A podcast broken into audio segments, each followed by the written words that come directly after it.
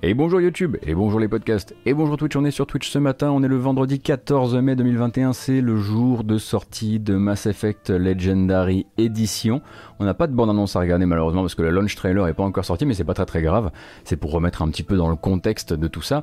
Euh, on va faire le tour un petit peu de l'actualité du jeu vidéo de ces dernières 24 heures, qu'est-ce qui s'y est passé, quelques dates, oui, euh, quelques infos euh, et, et, annonces autour de l'E3 aussi, c'est vrai, peut-être des nouvelles aussi d'Electronic Arts et de Xbox, mais surtout en fin de format, sur la deuxième partie du format en vérité, on recevra Oscar Le Maire avec tous ses gros graphiques, euh, puisqu'il viendra nous parler euh, des résultats financiers, euh, que ce soit ceux de Square Enix, ceux de Sega, ceux de Konami également, et peut-être aussi un peu ceux des million sellers, sellers pardon, de Capcom.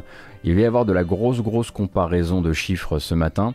mais avant ça, bon, il reste effectivement, après notre grâce matinale d'hier, quelques infos euh, avant de partir en week-end. Et on va voilà, s'atteler à vous, les, à vous les compiler. En commençant très probablement par une bande-annonce qui n'est pas nouvelle pour une info qui elle est tout à fait euh, inédite, en tout cas l'était euh, il y a quelques heures. Hop c'est parti, qu'est-ce que c'est que ça?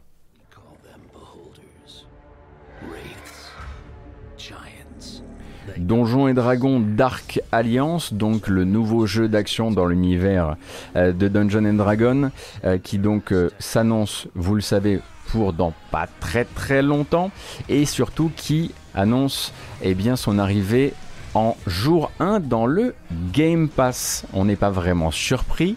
Donc le 22 juin prochain, vous pourrez retrouver cette espèce de, comment dire, Left 4 Dead à 4 joueurs avec des donc en vue TPS avec des héros notamment Drizzt Dourden, c'est comme ça qu'on dit, euh, arriver dans les Game Pass, tous les Game Pass, que ce soit sur Xbox, que ce soit sur PC ou même sur Xcloud dès le premier jour, donc avec les héros qui sont Drizzt, Catibri, Bruenor et Vulgar, et donc une manière ma foi de vous essayer au jeu à moindre frais. Le Game Pass est définitivement en train de devenir euh, l'une de ces maisons euh, attitré aux jeux coop à 4 dont on n'est pas sûr de s'ils seront bien ou pas, dont on n'est pas sûr de est-ce qu'ils auront suffisamment euh, de joueurs en premier week-end ou pas. Euh, et donc voilà, ça a été annoncé hier par Microsoft qui n'avait pas de nouvelle bande-annonce à montrer hein, pour, pour, pour accompagner son info et qui s'est contenté voilà, d'un simple blog post. Alors vous avez du gameplay à propos du jeu qui traîne un petit peu partout sur le net si, vous êtes, si vous êtes curieux. mais on pourra du coup s'essayer ça bientôt. C'est un jeu du 22 juin, on sera juste après le 3, on aura besoin de se reposer un peu, peut-être envie aussi de, de, tester les jeux, de tester quelques jeux avant, avant l'été. Euh, donc, euh, donc toujours cool de savoir qu'il sera euh, Day One dans le Game Pass. Sinon le jeu me semble-t-il, une fois qu'il n'est pas dans le Game Pass, il doit coûter quoi 30 ou 40 euros, un truc comme ça? Je vais regarder ça.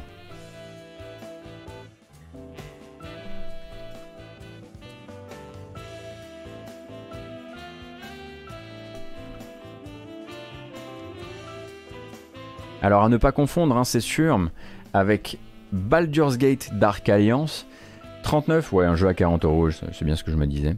Euh, à ne pas confondre avec Baldur's Gate Dark Alliance, qui est donc les jeux, euh, les jeux du début des années 2000, qui eux sont des hack and slash, et aussi des jeux d'action dans l'univers de dans l'univers de Donjons et Dragons, euh, mais qui voilà là ressortent, hein, notamment voilà le premier qui est ressorti quasiment pas lifté sur Switch, notamment sur Switch à 30 balles, et le deuxième aussi qui a priori devrait se présenter à nous à un moment ou à un autre, puisque les développeurs se sentent bien chauds pour sortir aussi un portage du 2, euh, mais ça, ça n'a rien à voir, ils sont juste joints euh, par le terme Dark Alliance qui, dans ce cas précis, veut dire jeu d'action et non pas jeu de rôle. Voilà. C'est globalement comme ça qu'il faut, euh, qu'il faut le lire. En tout cas, c'est comme ça que ça donne l'impression que ça doit être lu. Il y a eu une petite vidéo hier, alors c'est vraiment pour le, pour le pur plaisir de, de la nostalgie. une petite vidéo, les 20 ans de Xbox, qui, qui, a été sortie hier, qui a été mise en ligne sur le, sur la, sur le site de sur le site, enfin sur la, page YouTube Microsoft. On va la regarder juste pour vos vieux souvenirs, au cas où euh, euh, Carnby et Pion seraient dans les parages, et puis ensuite on passe à la suite.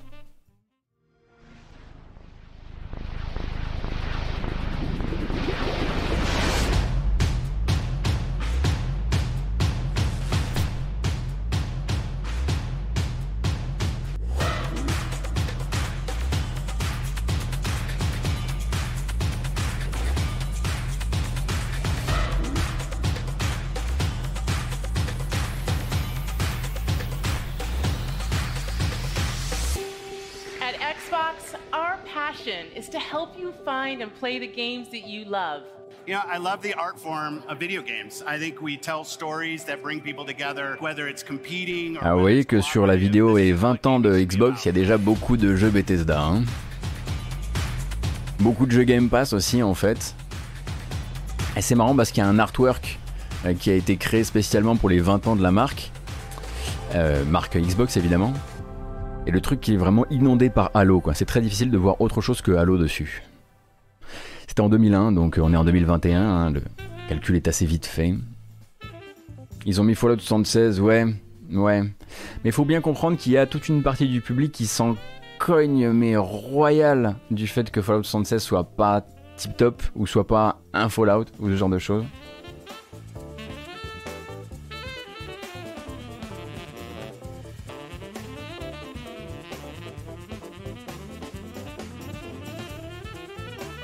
C'est possible, effectivement, euh, Shinto. Et c'est vrai, j'ai oublié de le préciser, euh, mais euh, au lancement, ce cher Donjon et Dragon Dark Alliance sera également crossplay PC console. Voilà. Comme ça, si vous avez, si vos copains sont répartis sur d'autres Game Pass, vous êtes encore, encore mieux servi. Le travail est bien fait hein, là pour le coup de, du côté de Microsoft qui se met, voilà, qui se met un petit jeu post 3 euh, à pas cher dans, le, dans la main. Je dis à pas cher parce que, parce que ça va pas non plus avoir coûté énormément. Est-ce qu'on a des news de leur fameux pad adaptatif pour les personnes en situation de handicap? Euh, tu, euh, pardon, tu veux dire en plus que ce qui est déjà sorti? Parce que le pad adaptatif est déjà sorti, hein. Euh, ainsi que beaucoup de beaucoup de, de- conseils euh, euh, pour, euh, pour l'adapter à toutes sortes de à toutes sortes de besoins. Bah justement, hein, moi j'allais vous parler euh, j'allais vous parler un petit peu d'accessibilité sur Xbox. Non, non, il est, il est sorti le pad. Euh, et vous avez, euh, voilà, il y a, tout, euh, énormément de ressources vidéo, notamment sur YouTube, qui permettent de, voir un petit peu de quoi il est capable une fois connecté au bon contrôleur. On rappelle donc que le pad adaptatif Microsoft, c'est donc une, une sorte de hub qui va vous permettre de relier toutes sortes de contrôleurs, que ce soit des boutons, des leviers pour les personnes en situation de, de handicap ou en mobilité réduite, donc qui, ont, qui devront donc jouer aux jeux vidéo via d'autres activateurs, activateurs qui peuvent donc être centralisés sur ce, sur ce, ce boîtier qui a ses propres commutateurs mais pas trop et surtout qui est qui est aux normes de ce que de ce qu'utilise l'industrie. Et en fait ça permet vraiment à, Microsoft de porter vraiment euh, cette euh, de porter cette charge vers l'accessibilité dans le jeu vidéo et d'officialiser euh, un matériel qui permette aux, aux constructeurs de matériaux enfin de, de périphériques de se réunir. Et du coup en fait bah voilà c'est très bien d'avoir une marque qui porte ça une marque avec la puissance évidemment de celle de Xbox. Et justement on va parler un petit peu d'accessibilité aujourd'hui puisque sur la branche donc vous n'êtes peut-être pas sans savoir que sur la branche euh, Microsoft, euh, la branche Microsoft euh, Inside Xbox. Alors c'est pas Inside, non, c'est Xbox Insider. Donc vous savez, c'est une branche de votre euh, euh, de votre système d'exploitation sur lequel sur laquelle vous pouvez être inscrite pour pouvoir accès aux, mises à jour en avance. Et sur la mise à jour qui est actuellement en test sur euh, Xbox Insider, eh bien il y a de nouvelles fonctionnalités qui sont liées au Xbox Party Chat. Donc le Xbox Party Chat, c'est la possibilité donc donc c'est l'application de discussion audio durant les parties dans l'univers Xbox. Et du coup, eh bien justement, Microsoft est en train de travailler sur une meilleure accessi- accessibilité du Party Chat, ce qui devrait nous amener doucement vers ceci. Ce que vous voyez là, en fait, eh bien c'est du speech to text, la possibilité en fait euh, pour euh, les personnes qui seraient euh, qui seraient en situation de donc de, handicap ou qui seraient tout simplement malentendantes, eh bien d'obtenir le chat vocal de leurs collaborateurs, euh, de- des autres joueurs de la partie, via un rendu textuel en jeu en surimpression par rapport, euh, par rapport à votre jeu, donc une boîte de dialogue qui va vous afficher en fait tout ce qui est en train de se raconter sur le chat vocal actuellement. Et en fait, il y aurait donc ce speech to text, mais de l'autre côté aussi du text to speech, qui serait donc la possibilité euh, pour une personne qui ne peut saisir donc des, des informations pour le reste de son équipe qu'à euh, qu'à l'écrit, d'envoyer donc via euh, de la synthèse vocale euh, des informations vocales sur le chat audio. Donc on saisit, sa- on saisit son texte et ça part sur le chat audio pour tout le monde. Donc ils sont en train de travailler là-dessus, ils sont en train de le prototyper, ils sont en train de lui donner euh, bah, tout évidemment euh, tous les peaufinages qu'il mérite. Donc on n'est pas vraiment sûr que parce que généralement en fait quand c'est sur le, le, programme Xbox Insider, euh, ce qui se passe c'est que ça va rapidement, ça va généralement se retrouver dans la mise à jour pour tout le monde du mois suivant. Là on imagine aussi que ça risque de prendre un petit peu un petit peu plus de temps. je crois que cette technologie est déjà présente dans Sea of Thieves. Tu dis HV D'accord. Je savais pas, tu vois. Euh, et du coup, bah, ils vont, euh, ils vont l'améliorer autant que possible et puis ensuite le, voilà, le rendre disponible à tout le monde. Si vous faites partie du programme Xbox Insider, vous pouvez déjà aller dans vos, dans vos paramètres. Il me semble que c'est paramètres, accessibilité et ensuite vous avez un menu transcription dans lequel vous pouvez décider de faire du speech to text, du text to speech et euh, peut-être aussi de paramétrer la synthèse vocale qui est utilisée quand on fait du text to speech. Mais voilà, peut-être qu'à un moment, des gens se sont demandé, tiens, c'était quelle année? C'était peut-être 2018 2018 ou 2017 Le moment où Microsoft a énormément parlé d'accessibilité. Euh, et avec le cynisme qu'on a, cynisme corporate qu'on a pu euh, nous, aussi acquérir avec les années, on s'est dit tiens, c'est la mode du jour, c'est la mode de cette année, puis ce sera, sera peut-être pas la mode de l'année prochaine. Et eh ben, euh, en tout cas, l'histoire nous a prouvé que Microsoft était très très très engagé sur le sujet et continue à l'être et continue à améliorer en fait son écosystème de ce côté-là. Donc toujours d'excellentes nouvelles de les voir, de les voir continuer là-dessus. Et je ne serais pas surpris de les voir demain ou après-demain euh, essayer de euh, soit rendre plus accessible d'un point de vue monétaire euh, leur, adaptative contrôleur, soit peut-être lui offrir une nouvelle révision ou, peut-être même de trouver d'autres manières de, de lui apporter des nouvelles révisions qui soient qui ne ringardisent pas la première version. Enfin bref, je suis sûr qu'ils doivent avoir des idées de ce côté-là parce qu'ils ont une division spécialisée en fait dans le travail sur ce sujet.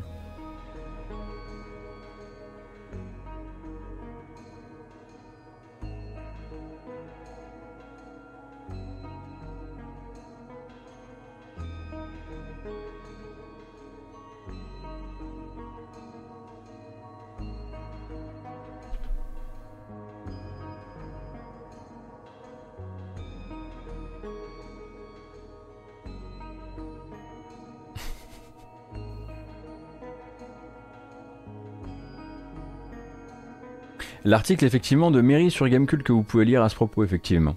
Handicap et jeux vidéo, en 2020 l'accessibilité n'est plus une option, c'est un gros gros gros dossier qu'avait préparé Mary effectivement qui est disponible sur Gamecult.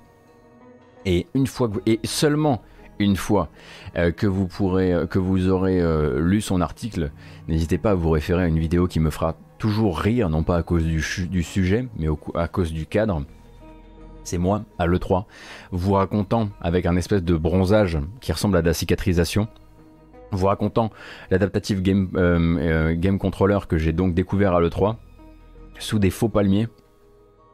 Une espèce de vidéo qu'on a tournée le dernier jour avec le, le peu de temps qui nous restait encore à l'appart avant de partir, et qui est honnêtement on dirait une publicité pour un resort. Euh, on s'est vraiment installé où on pouvait, mais le contenu reste tout à fait, euh, tout à fait, euh, comment dire, valide aujourd'hui. Très très mauvais choix de mots, pertinent aujourd'hui. Absolument désolé.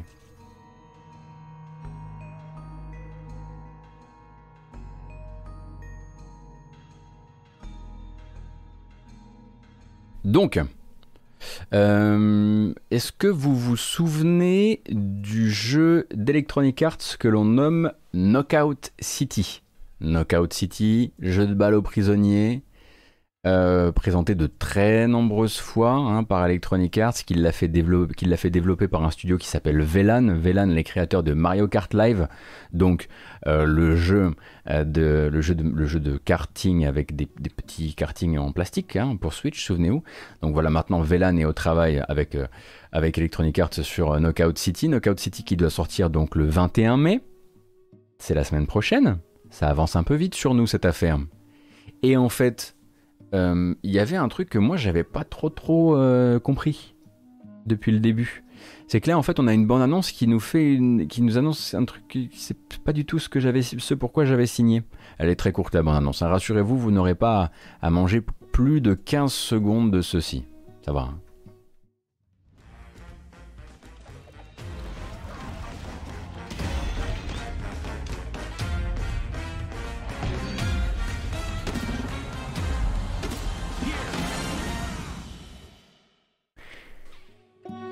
Try it free. Pas play it free. Try. C'est pas un free-to-play. Il va avoir une période gratuite de 10 jours, mais il n'est pas free-to-play. Ah D'accord J'avais pas du tout compris ça comme ça. Moi, depuis le début, j'étais persuadé que c'était un free-to-play, alors que c'est un free-to-start, hein, effectivement. Euh, le bon vieux, le bon vieux free-to-start on va dire à la Nintendo. Ouais, Mikablo TV, bah c'est moi qui le découvre en fait. Hein. Attention, je dis pas qu'ils avaient dit que ça allait être un free-to-play. Attention, c'est juste que j'étais dans une mécompréhension totale du sujet depuis plusieurs semaines euh, désormais. Donc, euh, pour rappel, hein, ça sort euh, le 21 mai et ce sera disponible donc, ce sera gratuit à l'essai jusqu'au 30 mai. Pour rappel, hein, donc.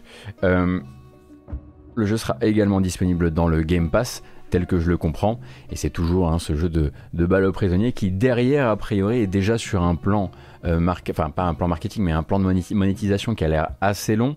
Euh, et c'est aussi un jeu sur lequel on a assez peu, bon, peu d'espoir qu'il arrive à réunir et à garder beaucoup, beaucoup de joueurs. Je pense que depuis le début, et surtout depuis la manière où il s'était euh, montré, souvenez-vous de cette toute première bande-annonce qui montrait très peu du jeu et qui montrait beaucoup, genre un faux orc de World of Warcraft euh, qui joue à un jeu, euh, une fausse princesse de Mario, euh, un faux, un faux opératif de opérateur pardon de CS:GO qui ont l'air de jouer au même jeu et on se disait qu'est-ce que c'est que ça? Et en fait à la fin on a découvert que c'était une sorte de Rocket Arena 2 qui avait rien à voir et on se disait mais votre trailer vous êtes sûr qu'il pourrait pas vous, vous attirer des problèmes vis-à-vis -vis des avocats? Vous vous souvenez de ce trailer ou pas Ou vous voulez qu'on le regarde? Parce que c'était quand même un petit scandale en soi qui laissait du coup, qui donnait cette impression bah, plutôt d'un free-to-play quoi. Vous vous en souvenez pas? Je sais pas si c'est le nom de On s'en souvient pas. Euh, D'accord. Ah, je suis obligé de vous le montrer. C'est la règle. C'est la règle. Le peuple a parlé. Alors, reveal.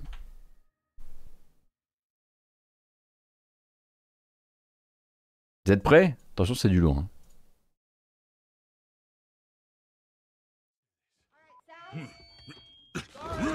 Do I look at you or the camera? Knockout City interviews, take one. We all play for different reasons. Korgan loved battle. Gorgon used many weapons. Triple-bladed war axe, spear of misery, Hades' soul-devouring crossbow. A princess is supposed to lead her people, not be stuck up in some tower waiting for a hero. In my line of work, bullets are constantly whizzing past you. Flaming longsword, blade of doom. Just once. Just once I'd like to catch one of them bullets. You know, with my hands. With this crown, I'm gonna lead my team to victory and kick some serious ass!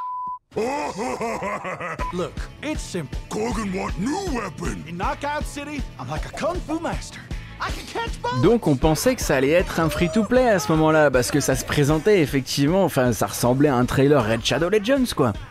Et en fait, pas du tout, ce sera donc free to start hein, pour Knockout City à partir du 21 mai prochain. C'est un peu la surprise. Bon, il y a une blague au milieu de ce, de ce trailer de, de, début qui était de dire Ah, moi aussi, je voudrais jouer avec de nouvelles armes. Ah, une balle. Moi, j'aimerais pouvoir attraper les balles parce que je suis dans CSGO, etc., etc mais la communication ne laissait pas du tout penser que ce serait, euh, que ce serait ça. Moi, même moi, je pensais en fait que ça allait être une tentative pour Electronic Arts de justement pérenniser une offre free-to-play avec euh, un max de microtransactions derrière, et que ça allait faire partie de leur fameux live service qu'ils essaient de bien faire fonctionner. Quoi? Ah, oh, je l'avais oublié. Ah, oh, je suis, oh, je suis énervé. Ah, oh, il y a une deuxième, il y a un deuxième chapitre.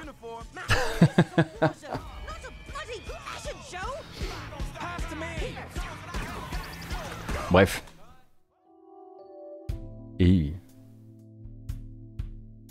Mais du coup, rien ne dit qu'il n'y aura pas de microtransactions. Ça veut juste dire que c'est pas gratuit à l'achat. Euh, il coûtera combien à part ça le bon Knockout City? Voyons ça. Ah, je vais aller sur le site d'Origin. Aïe aïe aïe aïe aïe aïe. Qu'est-ce que vous me faites faire, hein, franchement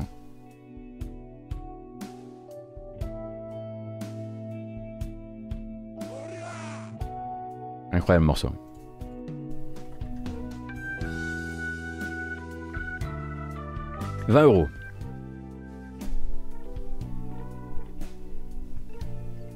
De ce que disaient les devs, ce serait le même modèle éco que Fall Guys. D'accord, ok, je vois le, je vois le projet. Ça se trouve, le gameplay est mortel en fait, hein. on sait pas.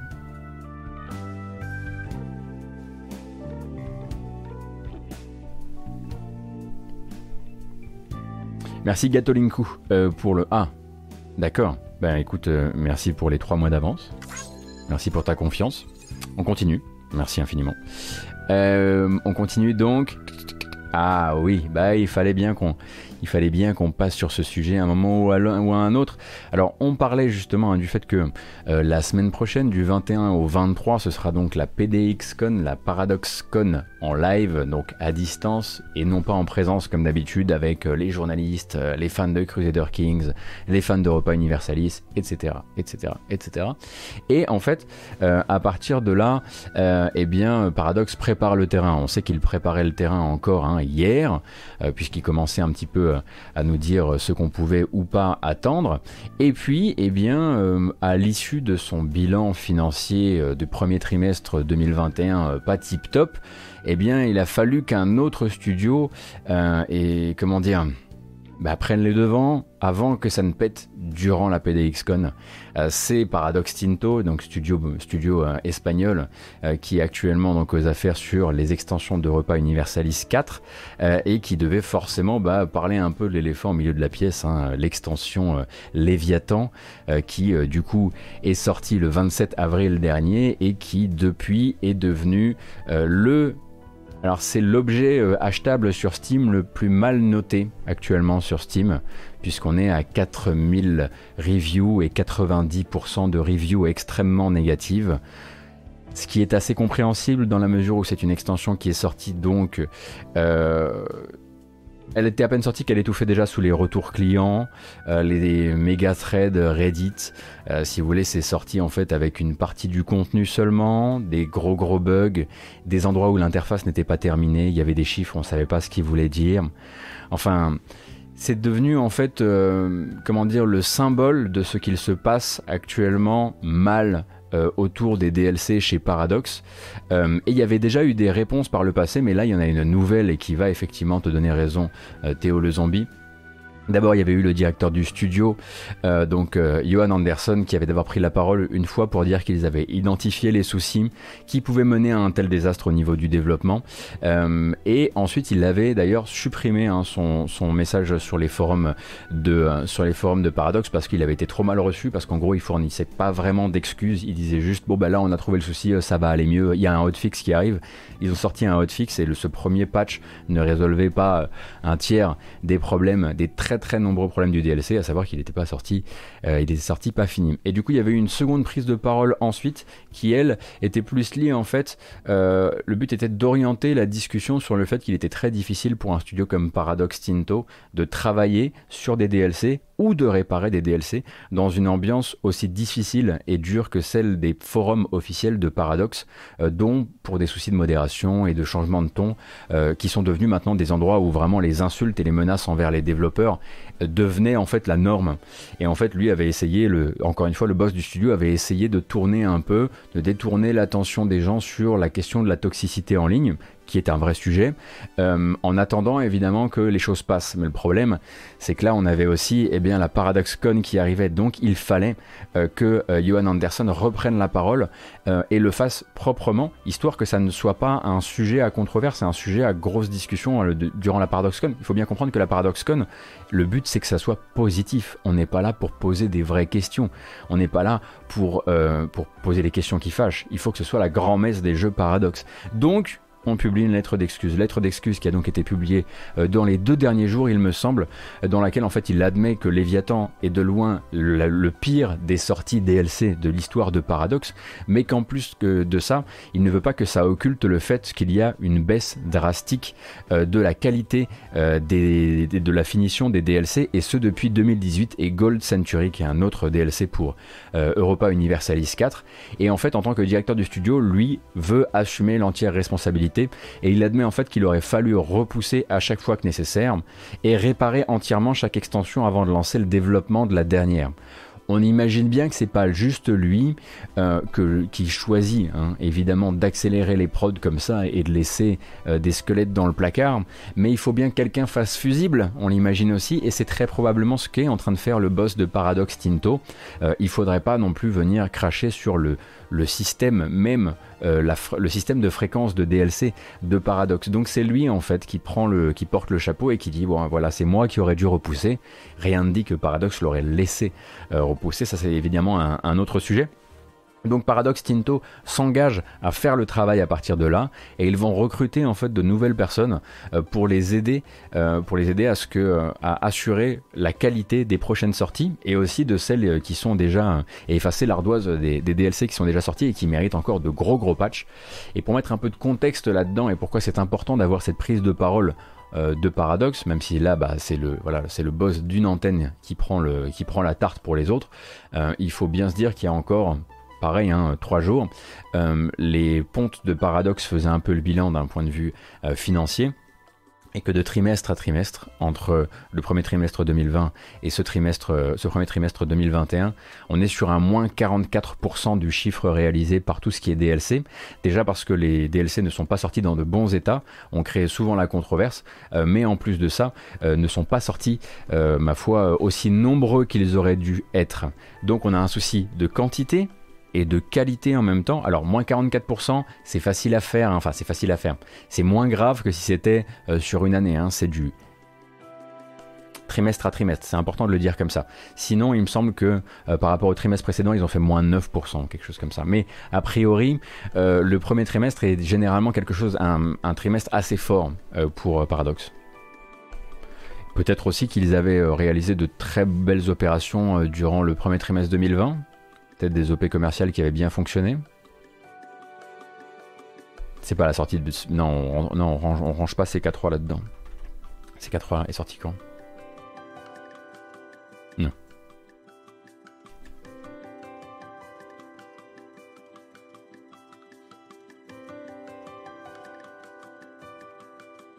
Merci Ben Banania, ouais j'avais vérifié en même temps. Mais en fait, pour tout vous dire, moi, n'ayant pas, ne faisant pas partie de la commu active des jeux Paradox, c'est-à-dire que je passe, voilà, je fais mes, je fais mes quelques dizaines d'heures dessus, euh, ceux qui me plaisent, je passe par-ci par-là quand j'ai le temps. Je ne savais pas que c'était devenu un, devenu vraiment infernal euh, sur les forums officiels de Paradox euh, pour les développeurs, notamment de jeux de grande stratégie, et à quel point c'était, à quel point on était vraiment dans le syndrome du lazy dev, malhonnête, les, les, les insultes, les menaces, etc. quoi.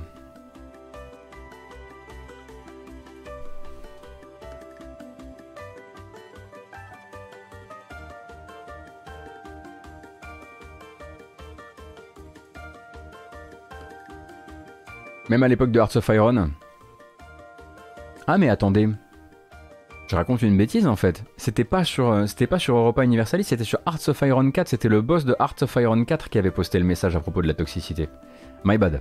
My bad. Bon, on est on reste sur le même euh, on reste dans le même euh, précaré. Salut Guinness.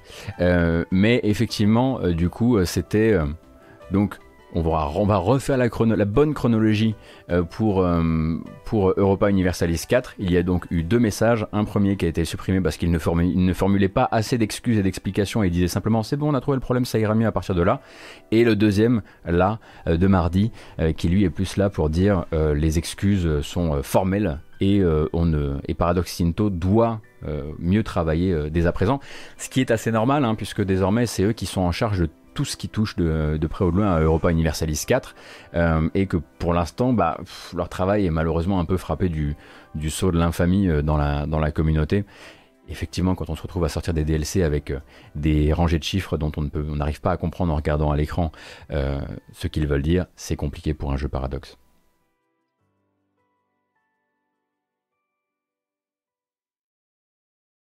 Ah mais attention Brexit, je donne les deux trucs. Mais rien ne justifiera jamais les menaces sur développeurs, on est d'accord, Brexit sais pas ce que tu voulais dire.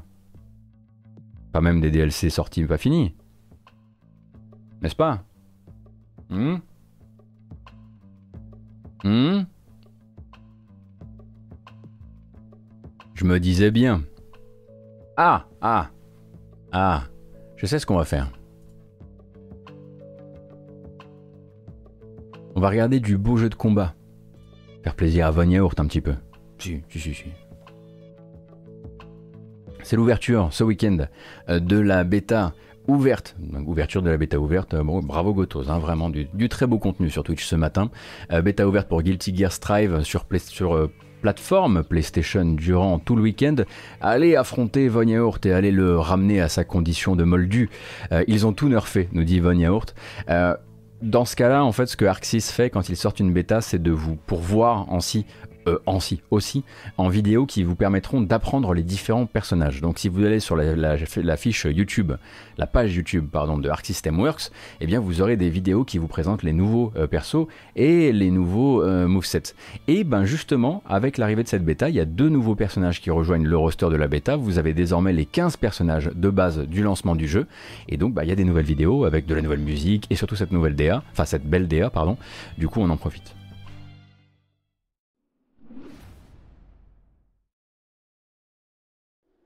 Angie can approach the opponent using moves that parry their attacks.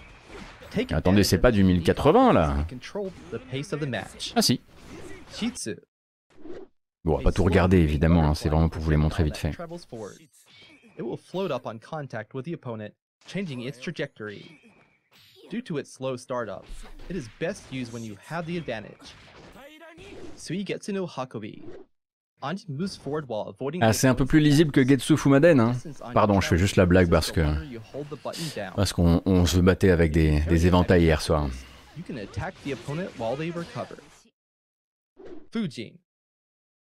Allez, la deuxième.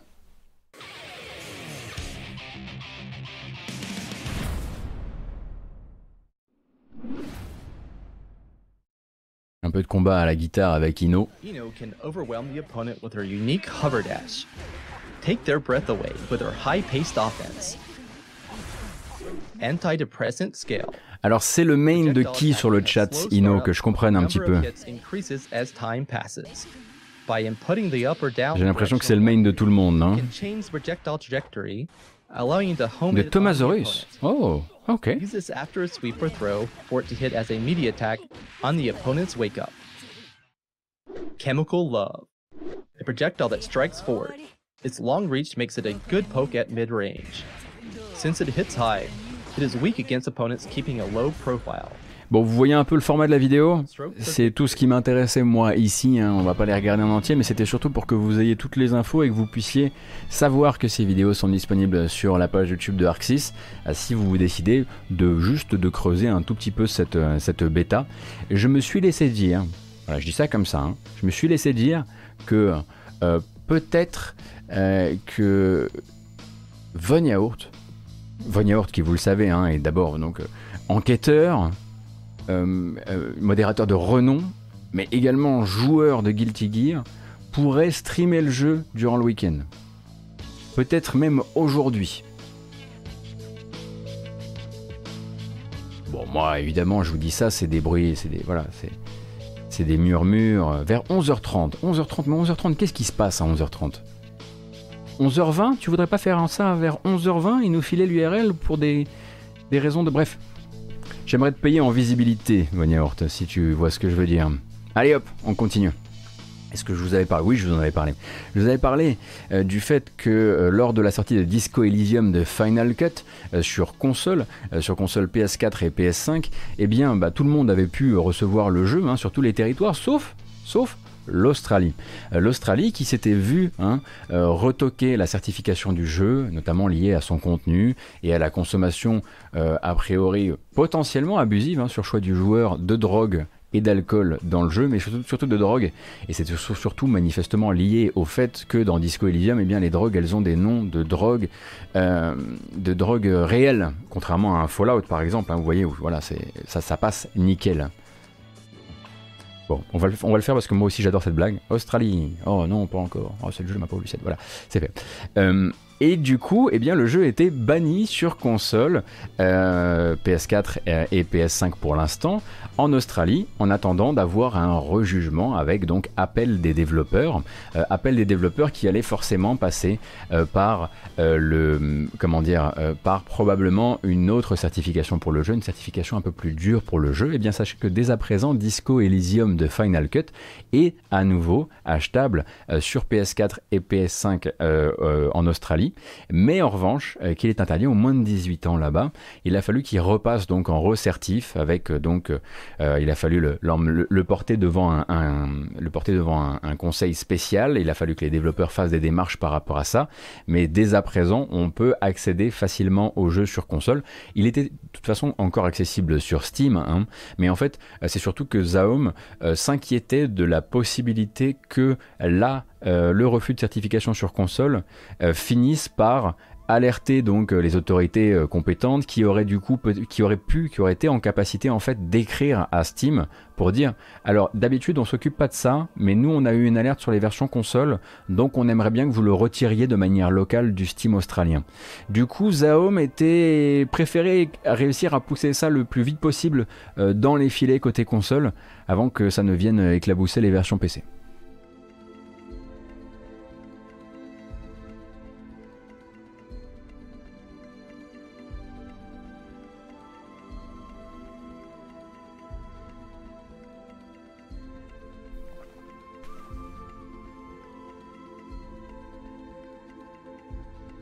Ah tiens. Qu'est-ce qu'il est bien ce morceau? City of Jerusalem sur, euh, sur euh, le premier, euh, le premier Assassin's Creed. Incroyable. Alors du coup, le, contenu de Disco Elysium de Final Cut ne change absolument pas. C'est juste que bah, du coup, maintenant il a une certif 18+. Quoi. Alors, on va regarder, je vais vous les montrer. Ils sont beaux, ils sont vaillants et on voit vraiment... Ils sont tout neufs, hein, vraiment. Des modèles 3D tout neufs, on y croirait. Regardez comme ils sont beaux. Regardez comme ils sont contents de rejoindre Call of Duty Warzone. Ah Franchement, ça va nickel. Ça va nickel pour John McClane et John Rambo. Nous parlions hier du fameux multivers, le fameux multivers qui fait rêver tout le monde. Euh, que bah, le multivers, on va dire, à la Fortnite et qui bah, intéresse aussi Activision, même s'ils ont déjà un petit peu leur, leur écosystème de jeu. Euh, je vous en parlais encore, encore hier avec plusieurs points d'entrée et quelque chose de très vertueux financièrement. Et eh bien désormais, euh, par le truchement assez intéressant hein, donc de Black Ops Cold War qui vient injecter les années 80 dans Call of Duty Warzone, les années 80 peuvent se permettre de recevoir quelques petits guests. Et donc dans Warzone, vous pourrez à terme eh bien, avoir des skins de personnages inspirés euh, du cinéma des années 80. Et donc pour l'instant John McClane et John Rambo, mais qui sait peut-être demain qui ça pourrait être d'autres, Michael Dudikoff, j'en sais rien. Euh, mais c'est eux qui mènent la charge euh, pour le moment. Et, et, ça ouvre bah, du coup cette, cette impression effectivement que que si, euh, comment dire, euh, que si euh, Fortnite est actuellement en train d'aller chercher des versions cartoonesques de tel héros, de voilà, Hélène Ripley, machin, ceci, cela, eh bien, eux, du côté de chez Call of Duty, pourraient tout à fait se faire une sorte de Broforce vue, vue de manière beaucoup plus réaliste et aller, bah voilà, choper, comme vous dites, Charlie, Charlie Sheen, David Hasselhoff, Dolph Lundgren, évidemment. Euh, qu'est-ce qu'on pourrait avoir d'autre? JCVD, ben oui. Hein. Antonio Banderas, tout le monde est là. Mais Schwartzy, je suis pas sûr que ce soit possible de le mettre dans celui-ci parce que Schwartzy, lui, du coup, il est en train de combattre euh, sous les traits de Terminator euh, dans Mortal Kombat. eh oui. Eh oui, je suis pas sûr qu'on puisse, qu'on puisse amener tout le monde. Mais donc préparez-vous à ce qu'à terme, eh bien, on, On veut Jean-Michel Blanquer. Artium Senna. C'était tellement random que c'est toi qui l'emporte. Voilà, Jean-Michel Blanquer, évidemment, c'est ça qu'on veut.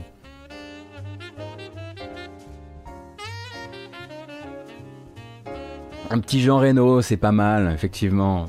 Bernard Giraudot, ok, ok. Vous êtes très chaud ce matin, on sent que c'est vendredi. Donc, voilà. À partir du moment où la porte est ouverte, j'imagine que beaucoup, beaucoup de choses sont possibles en termes de skin de personnages.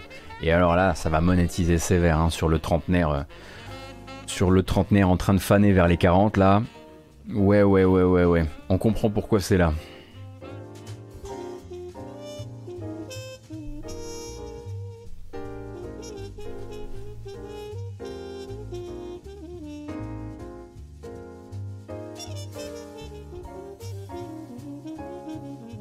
Christophe Lambert, mais quelle version? Christophe Lambert, d'accord, mais seulement si c'est la version de Subway. Ou. Ou alors.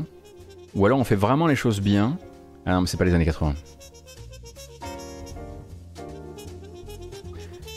Parce que j'ai- sinon, je disais, on a, qu'à faire Christophe Lambert et Richard Anconina dans Hercule et Sherlock. Mais c'est pas les années 80. Et il faut rajouter les chiens en plus, ça fait des modèles 3D en plus, c'est chiant pour tout le monde, ça coûte de l'argent quoi.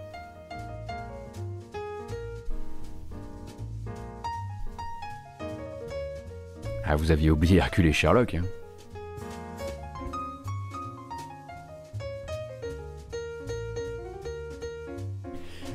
Ah.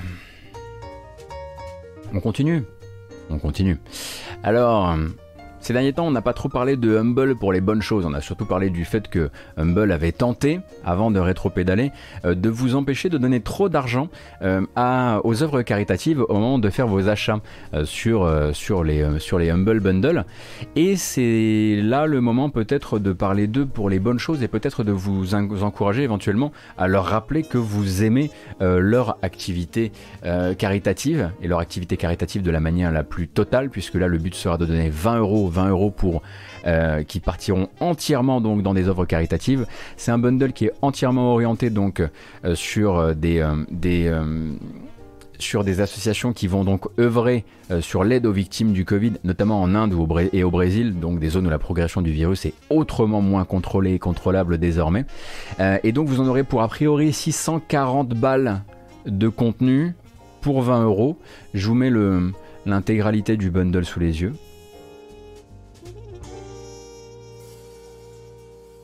Il y a du très bon jeu. hein. Il y a du très très bon jeu. Vous allez avoir Into the Breach. Euh, vous allez avoir. Ah oui, c'est 20 dollars, donc moins de 17 euros, effectivement. Into the Breach, Baba Is You, Bioshock Remastered, Undertale, Euro Simulator 2, Hyper Light Drifter, Tooth and Tail, The Witness, euh, This War of Mine Final Cut, Saints Row the Third, Super Hot. Là, je le cite pour les podcasts. hein, Titan Quest, euh, Stick Fight, Wargroove, Portal Knights, Brutal Legend, Crusader Kings Complete Edition, euh, Dead in Bermuda, Bury Me My Love et quelques bouquins qui sont principalement des e-books de développement personnel, mais bon après ça c'est c'est un autre sujet. Mais pour 20 balles, c'est du bon bundle. Et là pour le coup il n'y a pas de discussion à avoir, il n'y a pas de slider à bouger, des réglettes à, toucher dans, tous les sens pour savoir à qui on donne l'argent. Ah j'ai oublié de citer Brutal Legend, quelle honte. Vous, euh, voilà, vous, y allez pour 17 euros et vous, allez, vous avez tout ça et tout part directement vers le caritatif. Et je pense que Humble a peut-être actuellement besoin de se rappeler qu'ils peuvent réaliser euh, du, euh, du, comment dire, de très gros chiffres de, même en termes de pas de hype, mais de réputation et de, et de présence en ligne avec ce genre de choses. Ça leur rappellera peut-être l'ADN original de la plateforme. Ça peut être intéressant pour tout le monde. Il y a plein de jeux qui les valent quasi à eux tout seuls. Oui, bien sûr. Après, si vous avez été gros gros consommateur de jeux sur ces six dernières années, vous les avez probablement déjà tous faits ou presque. Euh, mais sinon, déjà rattraper The Witness pour 16 euros, c'est déjà du vol. Alors avec Into the Breach, bon bah là, en fait là voilà, j'arrête de faire le compte à ce moment-là en fait.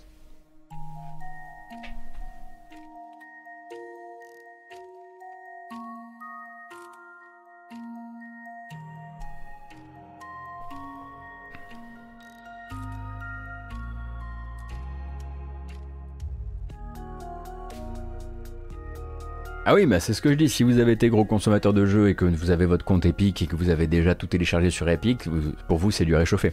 Pour plein de gens, pour des cadeaux, faire des cadeaux autour de soi, pas mal.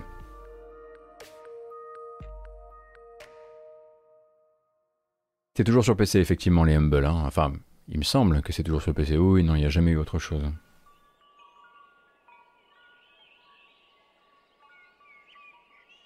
Je viens de voir le Humble Bundle, le 100% pour les assos. Est-ce que c'est une réponse à la polémique précédente? En fait, il y en a déjà eu en fait des bundles spéciaux dans, des situations très particulières où c'était automatiquement 100%. Euh, c'est pas le premier, mais effectivement, celui-ci a un timing. Voilà, celui-ci a un timing très particulier. Il y a eu des bundles consoles, les seuls que je prends d'ailleurs. Ah d'accord. Vous voyez, moi je prenais jamais les bundles consoles, donc... Euh.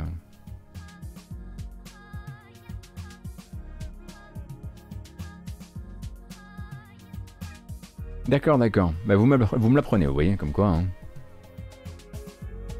Euh, le 1er avril. Vous vous souvenez du 1er avril? Qu'est-ce qu'on a eu le 1er avril?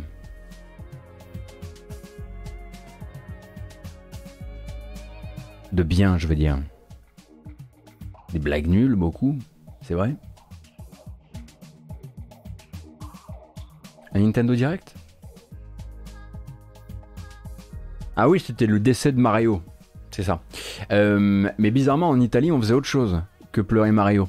Euh, le, 1er avril, euh, c'était donc 505 Games, donc filiale, je vous le rappelle, de Digital Bros, qui, comme son nom l'indique, est une société, est un, groupe de sociétés italiens, qui annonçait avoir racheté la licence Ghost Runner pour en faire d'autres pour la suite. Il nous avait donc dit, voilà, on s'est rendu compte un petit peu du potentiel du jeu qui se vend quand même très bien depuis son lancement en octobre 2020 et on se verrait bien en faire d'autres. Alors on rachète la licence. Ils avaient sorti un petit chèque de 5 millions d'euros euh, pour euh, retirer la licence non pas aux développeurs mais à l'éditeur qui était là jusqu'ici, à savoir un éditeur polonais dont j'ai malheureusement oublié le nom, mais avec qui ils avaient coédité le jeu. Ils ont racheté donc des parts de la licence à cet éditeur polonais qui lui garde les droits euh, de se faire un peu de maille sur les ventes de Ghost Runner 1.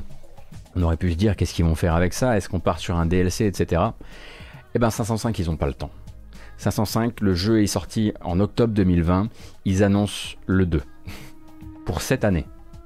Alors, il y a battre le fer tant qu'il est chaud, et il y a peut-être aussi battre le fer tant que c'est un peu trop chaud d'un point de vue de l'opinion publique. En tout cas, ça donne un petit peu cette impression.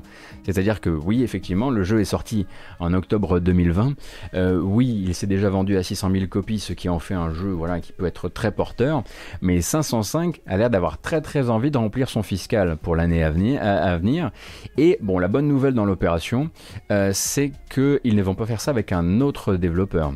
Ça, c'est voilà, parce qu'on pourrait avoir, on aurait pu avoir cette peur-là. On aurait pu avoir le, bah, écoutez, maintenant que moi j'ai la licence, je la file à qui je veux. Je suis pas obligé de bosser avec vous. Vous avez qu'à faire autre chose. Non, non, là ils, ils, rebossent du coup avec One More Level, euh, le studio qui a fait, euh, qui a fait euh, ce Ghost Runner premier du nom.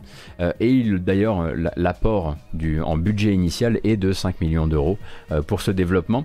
donc effectivement, annoncé de manière très précipitée. Est-ce que c'est, est-ce que c'est possible pour les développeurs de créer quelque chose qui vale le coup de s'appeler Ghost Runner 2 dans l'intervalle, puisque je rappelle sorti en octobre 2020, celui-ci, euh, il... Euh, alors, il, on ne sait pas trop s'il vise 2021 avec ou s'il vise le, début du fiscal prochain. Pour l'instant, selon les sources, euh, les dates, parfois, parfois on dit que c'est pas daté, parfois on dit que que ça pourrait l'être d'ici euh, d'ici la fin du, de ce fiscal. Globalement, il faut quand même se rappeler qu'à côté de ça, c'est eux maintenant qui ont la licence et le jeu va ressortir. Le jeu va ressortir avec des versions PS5 euh, et Xbox Series qui elles sont attendues pour cet été, il me semble, euh, puisqu'il n'y avait pas encore eu les mises à jour Xbox et PS5, Xbox Series et PS5 et que du coup il y aurait peut-être moyen aussi de faire des versions boîte, hein, puisque le jeu a l'air de plutôt bien se vendre. Il n'y a pas de bande-annonce non plus, hein, ce qui témoigne peut-être aussi de cette annonce très précipitée avec juste un communiqué de euh, cependant, pour 505 Games, c'est aussi le moment de rappeler euh, que euh, ce partenariat avec One More Level doit aussi symboliser pour eux l'intérêt qu'ils portent aux jeux vidéo polonais, puisque les développeurs sont polonais. et en fait, il semblerait que 505 voilà, soit en train, par l'intermédiaire de cette communication, de tendre une main vers les développeurs polonais pour dire, écoutez, on vous surveille beaucoup en ce moment, on voit beaucoup de choses qui nous branchent et vous pourriez être euh, demain après-demain euh, un, gros axe de développement pour 505 Games.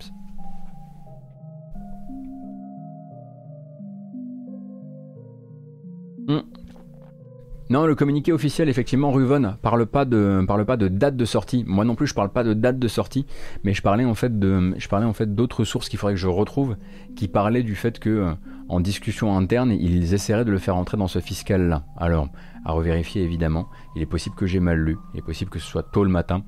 Quoi qu'il arrive, on espère surtout que le jeu pourra réussir à, ouvrir suffisamment ses ailes euh, pour ne pas être juste à 1.5. Ce serait dommage. C'est marrant, depuis l'explosion de CD Projekt, on entend beaucoup parler du jeu vidéo polonais, beaucoup plus qu'avant. Mais en fait, il y a beaucoup d'anciens de CD Projekt qui ont monté des studios. Il y a beaucoup de. En fait, ça a surtout aussi permis. Euh, bah, déjà, ça, il, y a tout, il, y a, eu toute une, une, une, série de naissances de studios euh, qui se sont dit là, il faut qu'on prenne l'aspiration. Euh, et qui, bah, la plupart d'ailleurs, ont tous fait un jeu plutôt dans un univers cyberpunk pour leur premier projet. Euh, et, euh, et, je pense effectivement que la place de plus en plus importante que le jeu polonais prenait à la Gamescom a dû notamment aider sur les cinq dernières années.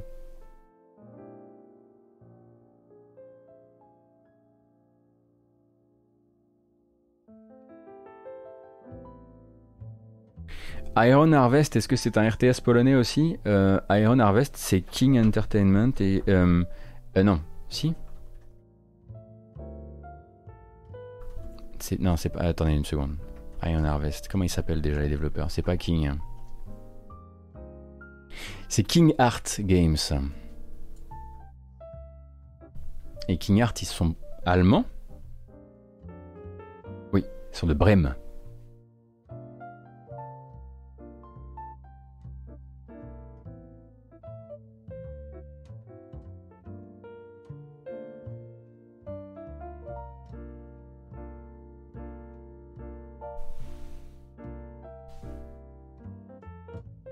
Tout doux cette petite musique. Euh, qu'est-ce qu'on voit ici? On voit, ok, pas mal.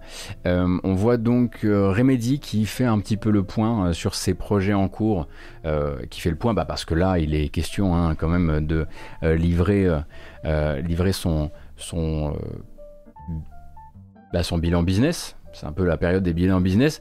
Et donc Remedy, euh, après ce bilan trimestriel, vous fait un petit peu le point sur ce qui est en cours, en développement euh, au sein du studio. Donc on a évidemment ce triple A entièrement financé par Epic, dont on apprend euh, qu'il donc rentre de plein pied dans la prod. Avant, ils étaient en pré-prod. Là, il semblerait que la prod soit déclenchée pour de vrai.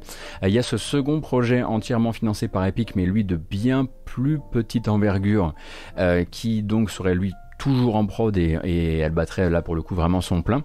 Euh, on rappelle hein, que pour certains insiders de l'industrie, ce triple A en, entièrement financé par Epic, ne serait autre que Alan Wake. Pour l'instant, il n'y a pas de confirmation, il n'y a pas plus de confirmation à ce moment-là, mais euh, pour, les, euh, pour les insiders, ce serait ça. et à côté de ça, ils ont toujours Vanguard, Vanguard qui est censé être un, un prototype à la base de jeu coop free-to-play, que donc le boss du studio qui s'appelle Tero Virtala, eh bien dit de plus en plus complet, de plus en plus intéressant en termes de mécanique et prêt à entrer non pas dans une phase de playtest interne, mais dans une phase de playtest externe. Donc ils vont commencer à recruter des gens euh, pour faire un petit peu d'essais sur le jeu. Vanguard, Vanguard, s'en fout. Euh, et à côté de ça, on rappelle donc que le studio est toujours au travail sur Crossfire, Crossfire donc euh, FPS à succès hein, en Corée, euh, et qu'ils doivent fournir donc une campagne solo qui sera utilisée à la fois dans Crossfire HD et dans Crossfire X. Et ça, c'est toujours un sujet en cours actuellement chez actuellement chez Remedy, sachant que dans les déclarations du boss, on apprend donc que la Team Control a été gentiment comment dire éclatée entre les différents entre les différents euh, les différentes équipes, les différents sujets.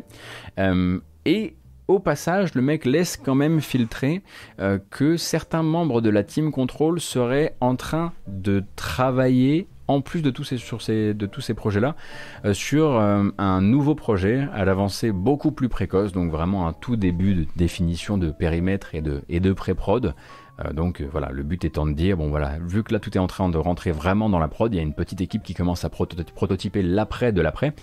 Euh, et donc si c'est un quatrième jeu en plus de Crossfire, ça commence à faire beaucoup, sachant que le studio, lui, il est toujours plus petit que ce qu'on imagine en fait. Hein. Remedy, là, c'est toujours, en tout cas au 31 mars 2021, 281 personnes. Donc c'est pas immense non plus. En revanche, euh, le boss du studio hein, parle effectivement euh, de faire, euh, de faire, de monter en charge sur les temps à venir et de recruter pas mal justement bah, pour accompagner ces différents projets. Ah là là là là, on va pas va pas pouvoir tout faire les enfants, on va pas pouvoir tout faire. Et on va peut-être obligé d'être, peut-être être obligé de laisser Epic pour lundi. C'est des choses qui arrivent. Parce qu'il va falloir qu'on appelle Oscar Le Maire à 10h45. Voilà, on va se fixer 10h45. Euh, autre information, actuellement vous pouvez encore télécharger sur Epic Game Store un certain The Lion Song gratuitement. Euh, on est euh, globalement sur un jeu que je vous ai déjà montré la semaine dernière, donc on va pas en reparler là. En revanche, on se retrouve avec un nouveau mystère à élucider. Le prochain jeu gratuit de l'Epic Game Store est un jeu mystère. Non annoncé, sinon avec un JPEG qui dit attention, la semaine prochaine c'est jeu mystère. Alors qu'est-ce que c'est qu'un jeu mystère? Pourquoi on ferait un tel effet d'annonce euh, sur un, jeu gratuit Epic Game Store?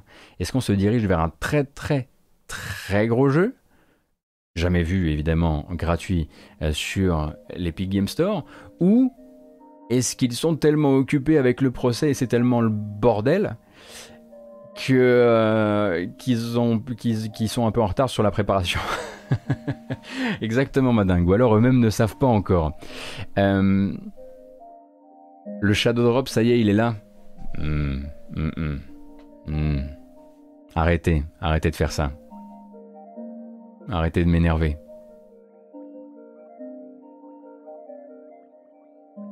Jeu gratuit donc mystère pour la semaine prochaine sur Epic Game Store. Les paris sont ouverts. Je suis étonné de ne pas avoir vu dans le listing des gens que des jeux que vous tentez de euh, mettre dans le mystère. Je n'ai pas vu une seule fois Red Dead Redemption 2. Je pensais vraiment que vous alliez la tenter, à moins qu'il y soit déjà passé. Je ne crois pas. Ça aurait coûté extrêmement cher. Euh, mais euh, ça propose du Silk Song, un petit cyberpunk. Euh, Half-Life 3, bien sûr. Ce sera Horizon.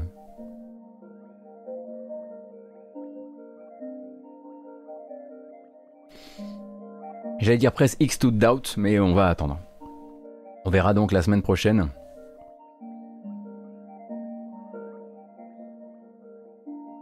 Le premier RDR sur PC. Mais arrêtez avec ça, c'est comme Bloodborne, on se fait, on se fait que mal en pensant à ça. hein. Globalement. D'ailleurs, je vous rappelle qu'on est le 14, 14 mai. Dans 3 jours, on sera le 17 mai. Ça fera 5 mois que Cyberpunk n'est pas disponible sur PlayStation Store. Le temps file. Enfin, je dis. Je dis pas disponible, mais c'est banni quoi.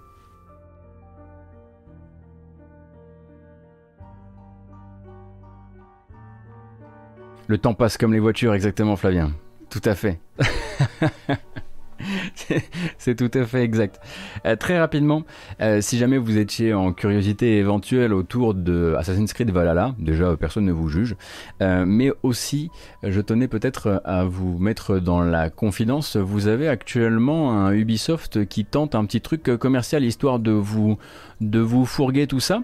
Alors, il y a donc le fameux DLC qui, on savait pas, hein, honnêtement, s'il allait sortir un jour, parce qu'il a vraiment donné l'impression que jusqu'à la dernière minute, il allait pas sortir ce Wrath of the Druids, mais c'est bon, c'est sorti. On rappelle que donc c'est porté par Ubisoft Bordeaux, en l'occurrence, euh, et principalement, me semble-t-il. Euh, et donc, ce premier euh, gros DLC scénaristique pour Assassin's Creed Valhalla, euh, et rejoint donc, c'est le premier gros DLC du Season Pass, eh bien, a vu Ubisoft tenter une petite pirouette. Petite pirouette qui vient donc vous proposer de l'acquisition du Season Pass de non plus à 40 euros, mais à 30 euros sur PC. Et également un jeu très très soldé euh, sur euh, plateforme Xbox, puisque là actuellement les versions Gold et Ultimate du jeu qui permettent d'avoir ce Season Pass avec sont à moins 30%. Euh, le problème, c'est que entre le moment où les early adopters ont acheté le DLC à plein pot et le moment où Ubisoft commence à solder le DLC, enfin pardon, le Season Pass sur PC, eh ben, il y a quasiment rien eu de livré pour les early adopters. Il y a eu une mission euh, thématique Beowulf euh, qui a été euh, filé aux, aux gens qui ont casqué plein pot. Mais pour l'instant, eh bien, on est en train de leur solder leur season pass qu'ils ont acheté à 40 balles, à 30 balles sous le nez, et sans leur proposer éventuellement de récupérer un peu de leur mise. C'est con quand même. Et je ne sais pas à quel point ça pourrait énerver les consommateurs.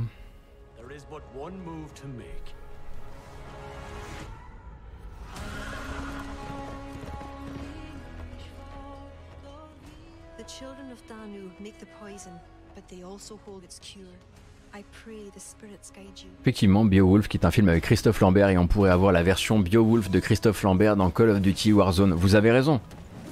C'est bon.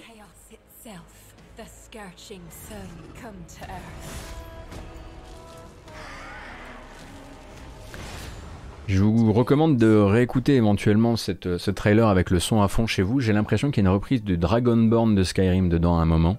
En tout cas, on, a l'impression d'entendre Maluka chanter. Ce n'est pas ces droïdes que vous recherchez. Ah, vous êtes sur cette blague là depuis tout à l'heure. Je comprends ce qui se passe maintenant. Je comprends depuis tout à l'heure pourquoi vous êtes comme ça. Mhm. Alors, quelle heure est-il? 10h41. Mon Oscar le maire.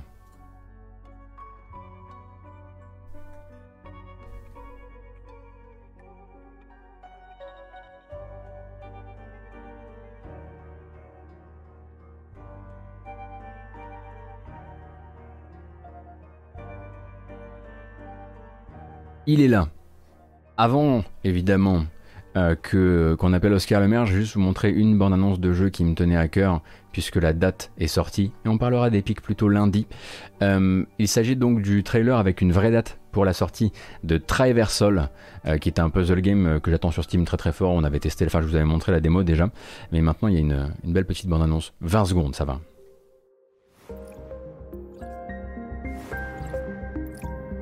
Ça vous rappelle des souvenirs, c'est normal. C'est une rencontre de plusieurs gameplays que vous avez déjà découvert sur mobile, je pense, mais cette fois-ci avec une ambiance de puzzle game autour. Et ce sera donc le 13 juillet sur Steam. On y va? On, on ambiance le bon Oscar avec nos nombreuses questions?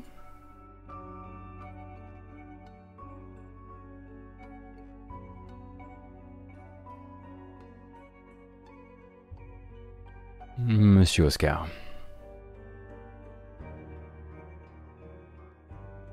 On va se chiffrer la gueule, exactement. Allô, monsieur? Oui, tu m'entends? Ah, je vous entends, messire, bien sûr. Et vous? Eh ben, je, je- je t'entends très bien. Alors attends, parce que normalement, si tout se passe bien, j'ai un- j'ai une nouvelle surprise pour les gens qui nous regardent. Voilà. Tu es, tu es désormais mieux représenté. Ah oui, d'accord. Ah oui, monsieur. Ah oui, oui, oui. oui. Ah, c'est autre, ah, c'est- ah, c'est autre chose. C'est autre chose, oui, effectivement. Ah là, je peux vous dire qu'on voilà, on voit un peu, on voit un peu qui c'est le patron. Alors, on disait sur le chat juste avant de t'appeler qu'on allait se chiffrer la gueule, et ça me fait bien plaisir de le faire avec toi, euh, puisque de ces deux dernières semaines où tu as dû donc euh, courir les chiffres non-stop, je pense que les deux derniers jours ont dû être les plus sportifs pour toi, euh, si j'ai tout bien compris, parce que tu as, dû gérer combien de sujets là? Euh, bah, là, euh, bah, j'ai eu la totale des, éditeurs japonais. Il y a eu les restes de mardi. en fait, il y, a- eu deux rushs. Il y a eu celui de mardi avec, avec Ubisoft, Bandai Namco et Electronic Arts. Et puis, euh, et puis là, jeudi, on a eu. euh, alors, on a eu euh, Capcom. Il y avait déjà eu les résultats avant, mais il y a eu la présentation plus détaillée des résultats. Puis, on a eu Konami, Square Enix et euh, Sega. D'accord. Alors, d'accord, on me dit juste que t'es un peu surmixé cette fois-ci, c'est de ma faute, je règle ça. Voilà. On t'écoute. Donc, Oui, et- alors, ah, c'est vrai que t'es fort, dis donc. Attends, excuse-moi, hein. il y a un truc qui... ah bah, c'est peut-être de ma faute, je ne sais pas. Tu, tu m'as l'air un peu plus proche de ton micro, en tout cas, tu, euh, tu souffles un peu dedans. Mais normalement, ça devrait être mieux. Je t'écoute. Nous avons les Euh, chiffres. Désolé de t'avoir alors- déstabilisé. Il n'y a pas de problème. Ouais, donc euh, effectivement, ouais, je t'ai euh, à nouveau envoyé euh, quelques trucs. Euh, Euh, alors là, c'est le, résumé général, en gros, de, de- des résultats des gros éditeurs. Donc euh, évidemment Activision Blizzard qui, qui, qui est loin devant tout le monde. Euh, Bien sûr. Enfin, loin devant tout le monde quand même. Il y a quand même Electronic Arts qui est pas si éloigné que ça, même si bon, là, cette année c'est, c'est- l'écart s'est gros, s'est agrandi. Mhm. Et puis bah, tendance générale euh, à la hausse, tout, tout, tout le monde. C'est globalement ce qui s'est euh, passé euh, sur ces euh, sur ces dernières semaines, c'est que tout le monde ou presque déclare des années records, à l'exception de ceux qui ont été touchés par d'autres qui ont pris le sinistre, on va dire Covid de plein fouet de manière différente comme Sega, on va en parler. Mais sinon, les divisions jeux vidéo, ça roule, ça roule à fond quoi. Ouais, voilà, les, les, les, les divisions jeux vidéo vont très bien. euh, Enfin, tout- toute l'industrie du jeu vidéo se porte très bien. euh, enfin, en tout cas, chez les grosses, euh, les grosses structures. Et puis, on voit que, alors, il y en a qui, donc là, sur le chiffre d'affaires, il y en a qui font des, des meilleures hausses que d'autres. En gros, ceux qui font les hausses euh, les plus faibles, c'est-à-dire celles à un chiffre, c'est ceux qui ont eu une actualité pas extraordinaire en termes de sortie de jeu, quoi. Oui. Euh, sur la période. C'est-à-dire, tu regardes, bah, Electronic Arts, ils ont pas, enfin, on en avait déjà discuté, ils n'ont pas eu de, de, de grosses sorties en dehors de leur truc habituel, de leur jeu de sport. Euh, Bandai Namco, c'est pareil, ça a été une année où il n'y a pas eu grand-chose en, en nouveauté. Ils n'ont pas sorti de nouveau Dragon Ball, par exemple. Oui.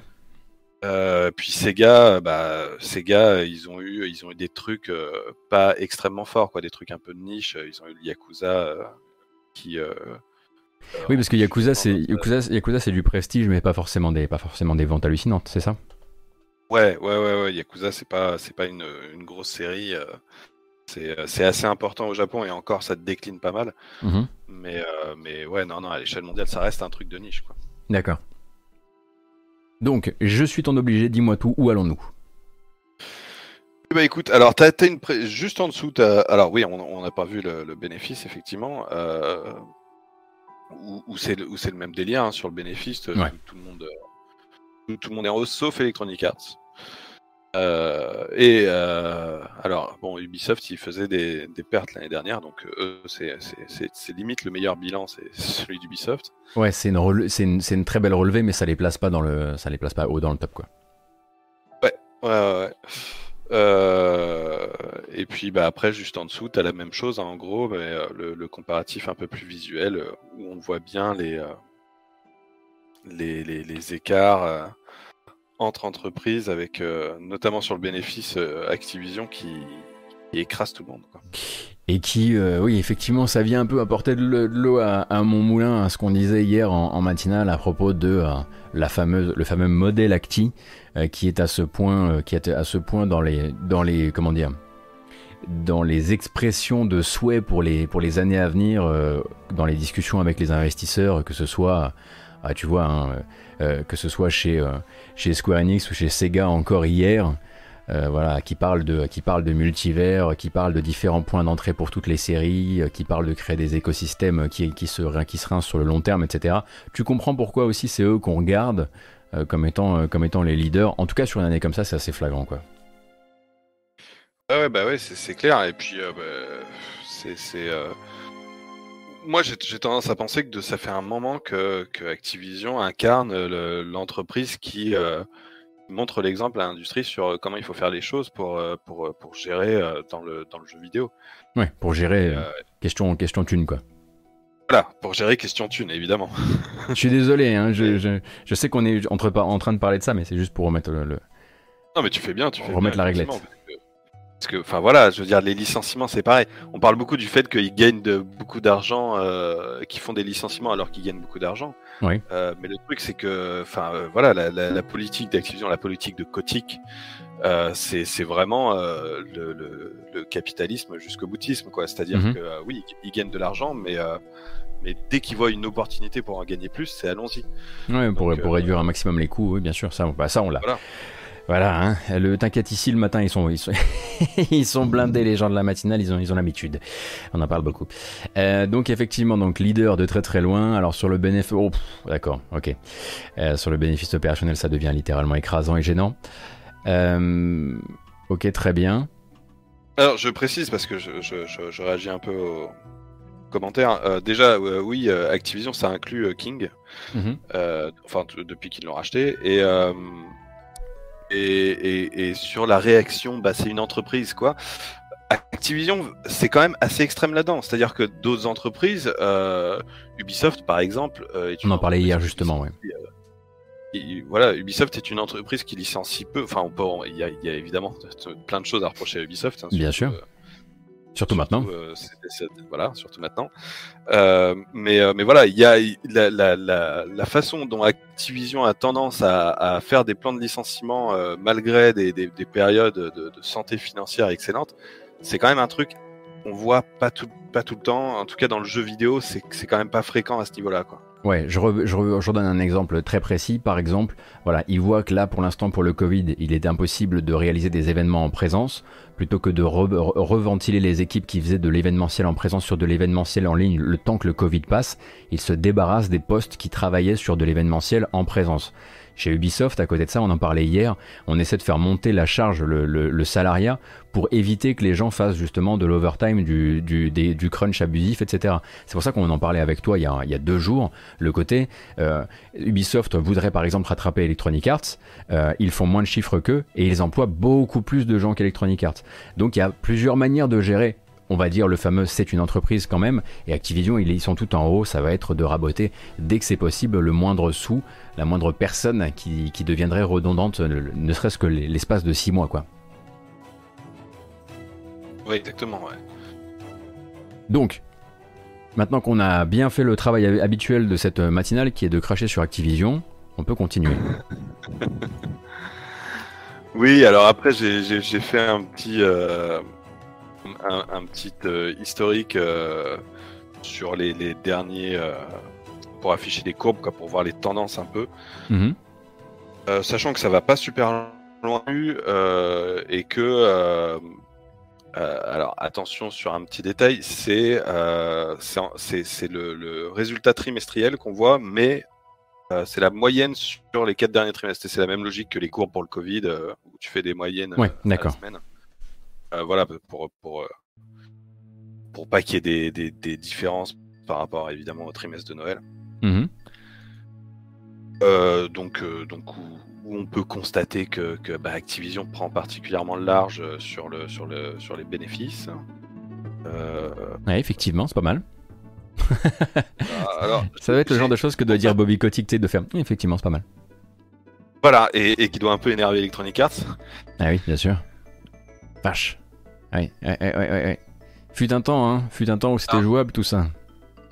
Autour de Bah, mars un temps, 2020. Surtout, Ele- Ele- Electronic Arts euh, était, euh, si, si on remonte avant, Electronic Arts était devant, quoi. Mhm, Euh, mhm, bien sûr. C'est surtout ça. C'est le, le point Euh, d'inflexion. Non, le point d'inflexion se fait pas ici, si. Là, mars 2018 non, non, non, non, non, non, Non, non, non, non, non, non, je- c'est, euh, j'ai pas eu le temps de faire, de faire un truc un peu plus euh, historique que ça. Il faut bosser un peu, Euh, hein, Oscar. Ah, désolé, désolé, non mais. euh, Mon pauvre. Mais je t'en prie, arrête de t'excuser, continue enfin. Non, non, mais c'est, non, mais en plus c'est arrangeant parce que parce que j'avais fait le taf avant, mais avant de que mon ordinateur plante et que je perde mes données, Euh, donc j'ai dû tout refaire. Et euh, alors pour pas surcharger les graphiques, j'ai séparé les occidentaux des japonais. Ouais. Alors je précise à part ça hein, que on a- on n'a pas on n'a pas les résultats de Tech2, ce qui fait que Tech2 est, ab- est absent. Euh, ils sont à peu près au niveau d'Ubisoft, hein, pour donner une idée. Ah, c'est marrant, j'imaginais beaucoup plus haut, tu vois. D'accord. Alors ils sont quand même plus hauts, euh, mais euh, l'écart est pas euh, l'é- l'écart est pas ouf quoi. Enfin en comparaison de d'Activision et, et Electronic Arts. Ubisoft était même vers vers 2018, Ubisoft avait tendance à être devant. Ok, d'accord. Ok, ok. Donc là, on est sur l'historique des éditeurs japonais sur effectivement une période, voilà, une période lycée de euh, depuis de- depuis 2018. Donc avec Bandai Namco qui est ah bon? Ah bah écoute, c'est toute ma vision du jeu vidéo japonais qui vient de prendre une grande tartine. C'est- pas grave, c'est pas grave. Je pensais que c'était Square Enix, moi. Ben, et, et le truc, c'est que Bandai Namco, en fait, ils ont, un- ils ont quand même un catalogue assez important de, de jeux euh, milieu de gamme en quelque sorte. Ouais. Euh, à la fois au Japon, même si c'est en train de, de disparaître un peu, enfin, leur, leur, euh, leurs ventes au Japon en train, sont en train de pas mal chuter. Euh, mais enfin, tu vois, au Japon, ils, ils ont tout un, un, un- tas de jeux qui, euh, qui ne marchent pas vraiment chez nous, qui ne sont pas vraiment connus. Enfin, tu vois, les genre les Taiko no Tatsujin. Là, ils ont eu un, succès il y a ces dernières années, un succès important avec un, un jeu de pêche en arcade qui a été adapté sur Switch, qui a, qui a bien cartonné. Enfin, ils ont plein plein de trucs comme ça un peu obscurs pour nous. Euh, et puis euh, au- au-delà de ça, ils ont aussi une activité en Europe qui est assez importante, euh, pareil, en jeu un peu milieu de gamme. Euh, enfin milieu de gamme, c'est-à-dire pas des triple A, pas des trucs dont on parle énormément, mais euh, mais, mais, mais qui sont de qualité euh, parfois, qui sont très réussis. Enfin, tu vois, par exemple, c'est eux qui ont édité les Oula. Little Nightmares. Attends une seconde, je viens de passer. Voilà. Alors maintenant c'est lisible pour tout le monde parce que j'avais juste un plugin qui changeait les couleurs. C'était un problème. Maintenant on est juste passé en blanc et le chat vient de prendre un gros flash dans la tronche. On est absolument navré. Voilà. Je vais essayer de trouver la solution entre les deux. Je t'écoute, continue. Ouais, non mais enfin voilà, en gros, il, il- Bandai Namco a, un catalogue assez important de, de, de jeux, pas forcément des, des, des titres extrêmement importants qu'on qu'on va pas euh, dont, dont on parle énormément, etc. Mais euh, mais finalement qui font que bah ils ont quand même euh, ils vendent quand même pas mal quoi, Mhm. mine de rien. D'accord. Donc la question qui est posée par rapport à Nintendo, c'est parce que j'imagine que Nintendo tu le mets à côté parce que consolier. Là on est sur de l'éditeur. Oui. Voilà. Ouais, ouais, ouais, ouais, je- parce que évidemment Nintendo est devant tout le monde. euh, euh, Nintendo et Sony et, et Microsoft en termes de chiffre d'affaires. Enfin, en termes de chiffre d'affaires, pas tant que ça. C'est Activision est tellement gros que euh, il est capable de concurrencer. Mais en tout cas, par rapport aux éditeurs japonais, Explique-moi un truc. Pardon de t'interrompre. Qu'est-ce que c'est que c'est qu'est-ce que c'est quoi l'Aqua Boulevard là? Pourquoi Konami remonte comme ça sur les bénéfices? Ah, Konami. Bah Konami, ouais, ça c'est ça c'est impressionnant. Bah, c'est-à-dire Konami, c'est leur stratégie depuis euh, depuis euh, depuis qu'ils ont viré euh, Kojima, ça fonctionne quoi. Leur stratégie de tout miser sur le mobile. Ok. Et en même temps, en même temps, d'une certaine manière, ils reviennent un peu sur console là, not- notamment sur Switch, surtout au Japon, avec avec leur, leur énorme succès de Momotaro Dente- Dentetsu. Oui. Euh, qui, euh, qui, dont ils ont écoulé euh, 3 millions d'exemplaires euh, sur Switch, donc c'est le jeu le plus vendu pour un éditeur tiers au, Ja- au Japon. Ah oui, tout simplement. Euh, voilà, tout simplement. Donc, euh, donc euh, ouais, ouais. Et puis, euh, puis ouais. euh, bah, c'est-à-dire en termes de bénéfices, euh, ils ont une, une stratégie de, de, enfin. donc Kojima était plus le, le symptôme que la cause. euh, Enfin, quand je dis Kojima, le licenciement de Kojima. Enfin, Mhm. Enfin, on se comprend quoi. Euh, c'est une stratégie de réduire les coûts au maximum, de, euh, de, de faire de viser les trucs les plus rentables possibles, et puis euh, bah, ils se débrouillent bien. Eh ben oui, on voit ça. Alors, faut, sa- faut savoir pour Konami, pour, pour bien se rendre compte, parce que le truc avec Konami, c'est qu'il y a. Leur gros succès se porte vraiment sur mobile. Et en fait, le truc, c'est que sur mobile, ils ont l'équivalent japonais de, de, de Football Ultimate Team. Ok. Euh, avec leur, leur jeu de sport sur mobile, leur jeu de, de baseball et de football, euh, ils ont réussi à avoir euh, ce, ce- ce- à, à- à toucher le, le public japonais euh, de, de la même manière qu'Electronic Arts et Tech2 avec les NBA 2K parviennent à, toucher le, les publics- le public occidental. Et il donne un petit peu la part, la part générée, comme peut l'être la part de, de, de FUT pour, pour Electronic Arts ou pas du tout? Pas du tout. Ils donnent, ils donnent que dalle comme détail. Ah, c'est dommage. Au-delà, au-delà de, de- de ce que rapporte la division jeux vidéo, des divisions jeux vidéo qui comprend aussi euh, les cartes euh, Yu-Gi-Oh, Mhm. les cartes physiques, je veux dire. Ouais. Euh, et ben, euh, au-delà de, au-delà des résultats de cette division spécifique-là, on n'a aucun détail, aucun détail sur euh, ce que rapporte uniquement le mobile, euh, aucun détail ok. sur, euh, voilà quoi. Et- et aucun, aucun détail sur les ventes de jeux aussi. C'est le seul éditeur japonais qui ne, qui ne les donne pas. Euh, donc on a très peu de, très peu de détails.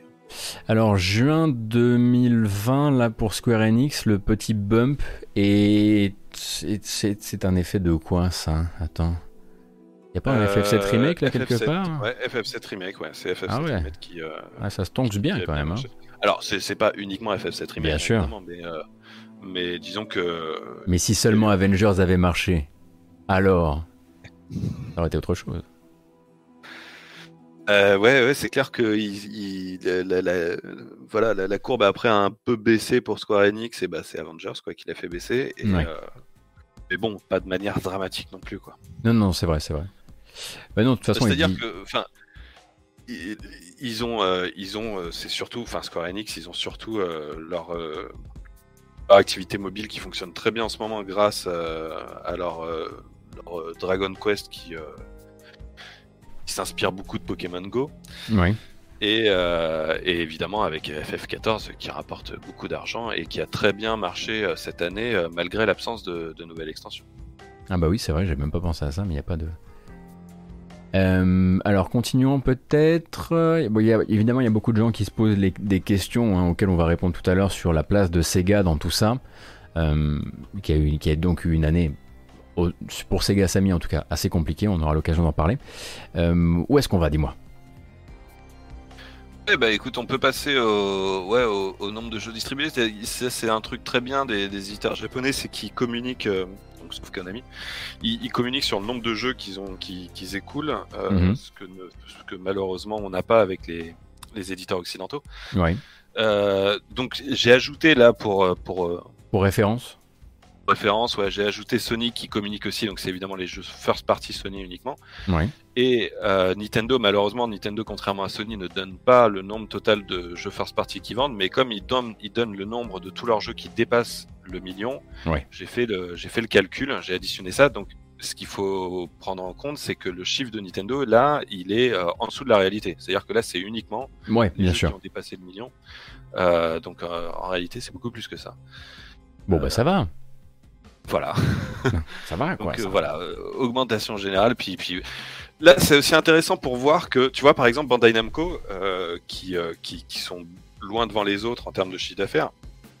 Euh, bah, faut, faut déjà, faut aussi prendre en compte le fait que Bandai Namco, si, parce que c'est un truc que j'ai oublié de préciser tout à l'heure, mais une grande partie aussi de leur réussite repose sur le mobile.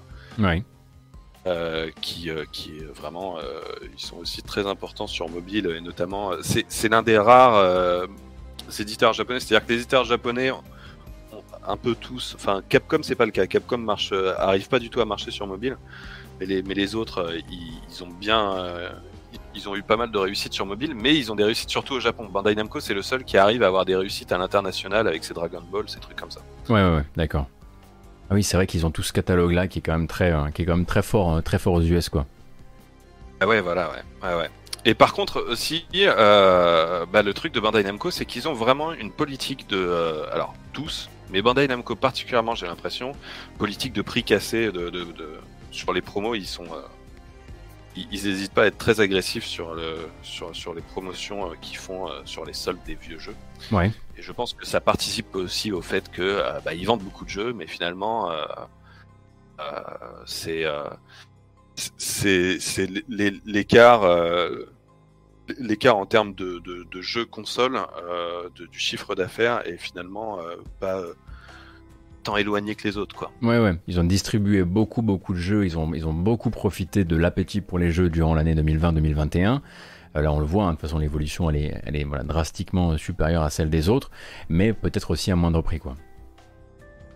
Oui, voilà. Et, euh, et après, le truc, c'est que. euh, alors, ça, on, on va y venir. Moi, c'est un sujet que je trouve assez intéressant et, euh, et, et qui, va, qui va notamment être mis en valeur par le dernier graphique. Malheureusement, euh, c'est pas une information que tous les éditeurs donnent. Mais Alors, la répartition des ventes de jeux, d'accord Alors, répartition des ventes de jeux en fonction de l'âge des jeux. Ah, intéressant ça. Ouais, c'est c'est-à-dire que euh, en gros euh, les, les alors les nouveautés, ce qui ce qui est considéré comme une nouveauté ici, c'est des jeux qui sont sortis au cours de l'année fiscale. Mhm. Et les anciens jeux, c'est ceux qui sont sortis euh, lors des, des années fiscales précédentes. Ok. Donc oui, ah oui, on est sur le ah, le back catalogue qui prend le, qui prend alors chez Sega qui prend un certain pouvoir, chez Capcom aussi d'ailleurs, et Ubisoft on n'a pas les chiffres avant 2015, c'est ça? Ouais, sachant que Ubisoft, il y a une, c'est un peu différent, c'est-à-dire que euh, pour Sega et Capcom, on est sur du, euh, c'est- basé sur les ventes de jeux, le nombre Ouais. de jeux vendus, alors que Ubisoft, c'est basé sur le chiffre d'affaires. D'accord. Tu vois, par rapport à ce que je venais de dire, forcément, les anciens jeux, euh, Bien sûr. tu vois, poten- potentiellement, la plupart euh, sont vendus pas cher. Quoi. Et du coup, ben forcément, hein, ça c'est un truc voilà, qu'il faut qu'on dise. Toi, quand tu fais ce travail-là, il faut aussi que tu jongles avec le fait qu'il n'y a absolument pas de standard dans la manière dont les gens, dont les gens communiquent sur les jeux. Et que toi, du coup, tu es obligé de t'adapter au fait que, bah voilà, quand si Ubisoft euh, a déboulé un matin, comme euh, hier- avant-hier matin, et dit maintenant on va parler de PRI, t'es là genre, mais le PRI c'est c'est rien qu'à vous. Euh, comment vous le calculez? À quelle, à quelle euh, autre variable ça se, ça se compare? C'est pour ça que tu viens nous aider à comprendre tout ça. Euh, et du coup, j'ai une autre question qui est, quand on dit nouveauté, j'imagine que tout ce qui est, euh, à partir du moment où tu crées un item de type remastered, etc., c'est une nouveauté. Hein.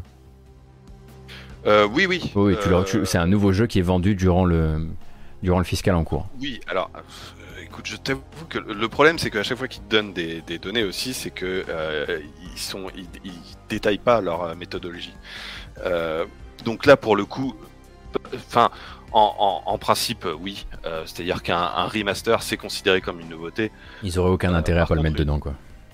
Voilà. Par contre, je, je pense que normalement, pour une réédition, euh, Ouais. c'est-à-dire une réédition, euh, tu sais, euh, Platinum. euh, Mhm. euh, tu vois, où c'est vraiment le même jeu qui sort sur la même console, mais juste euh, il, il change la jaquette, même si ça c'est un truc qui se fait de moins en moins parce que le, le physique a de moins en moins d'importance.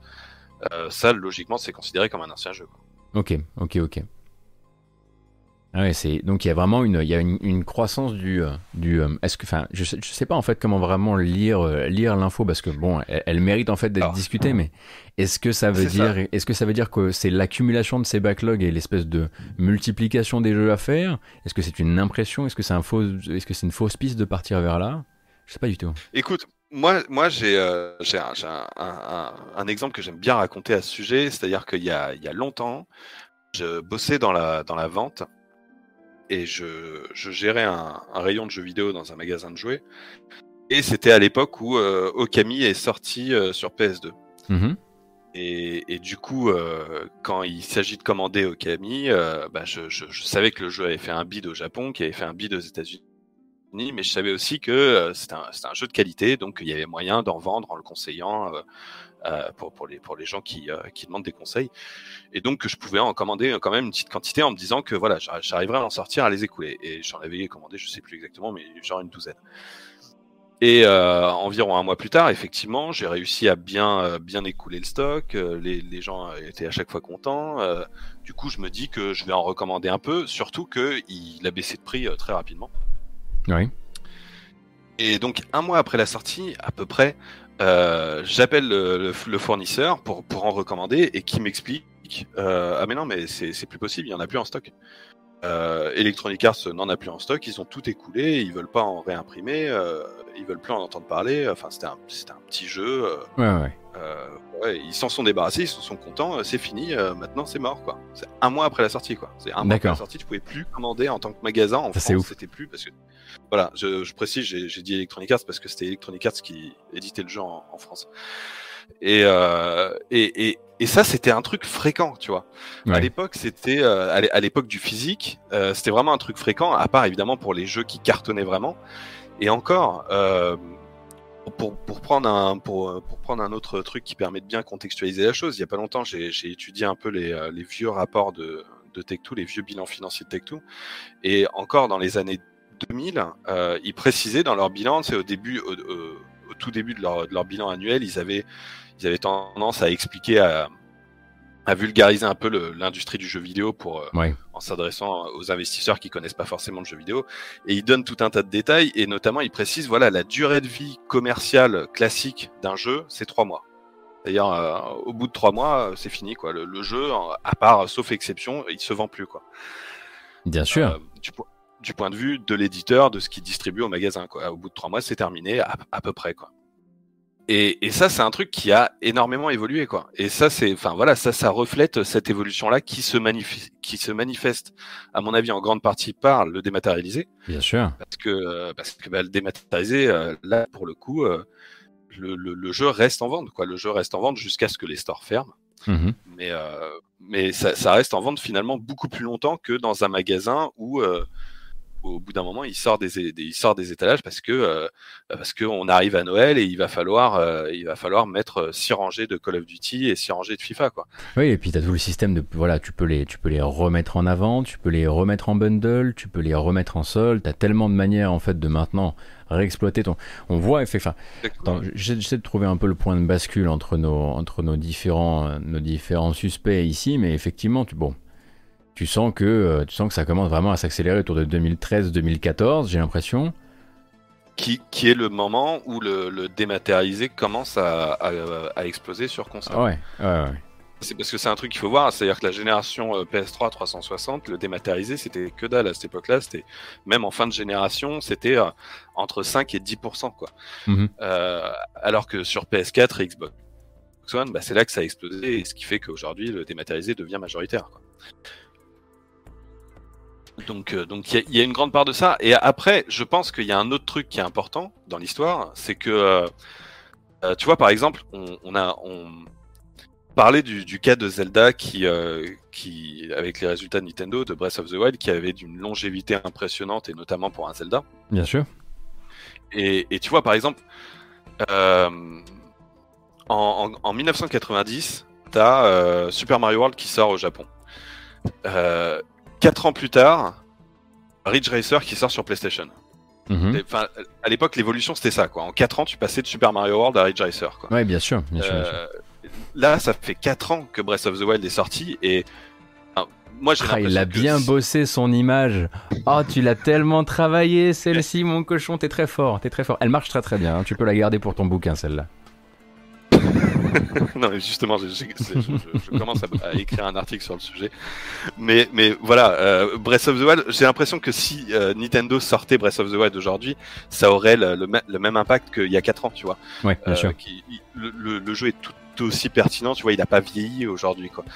Et, euh, et, et, et je prends l'exemple de Breath of the Wild, mais tu peux dire ça pour un paquet d'autres jeux. Euh, C'est-à-dire que les jeux vieillissent beaucoup moins euh, qu'auparavant, quoi. Donc, euh, donc ça participe aussi au fait que euh, bah, ça devient un peu logique euh, de de- de- de- d'acheter des jeux qui sont vieux, alors qu'avant c'était considéré comme, euh, du rétro gaming, quoi.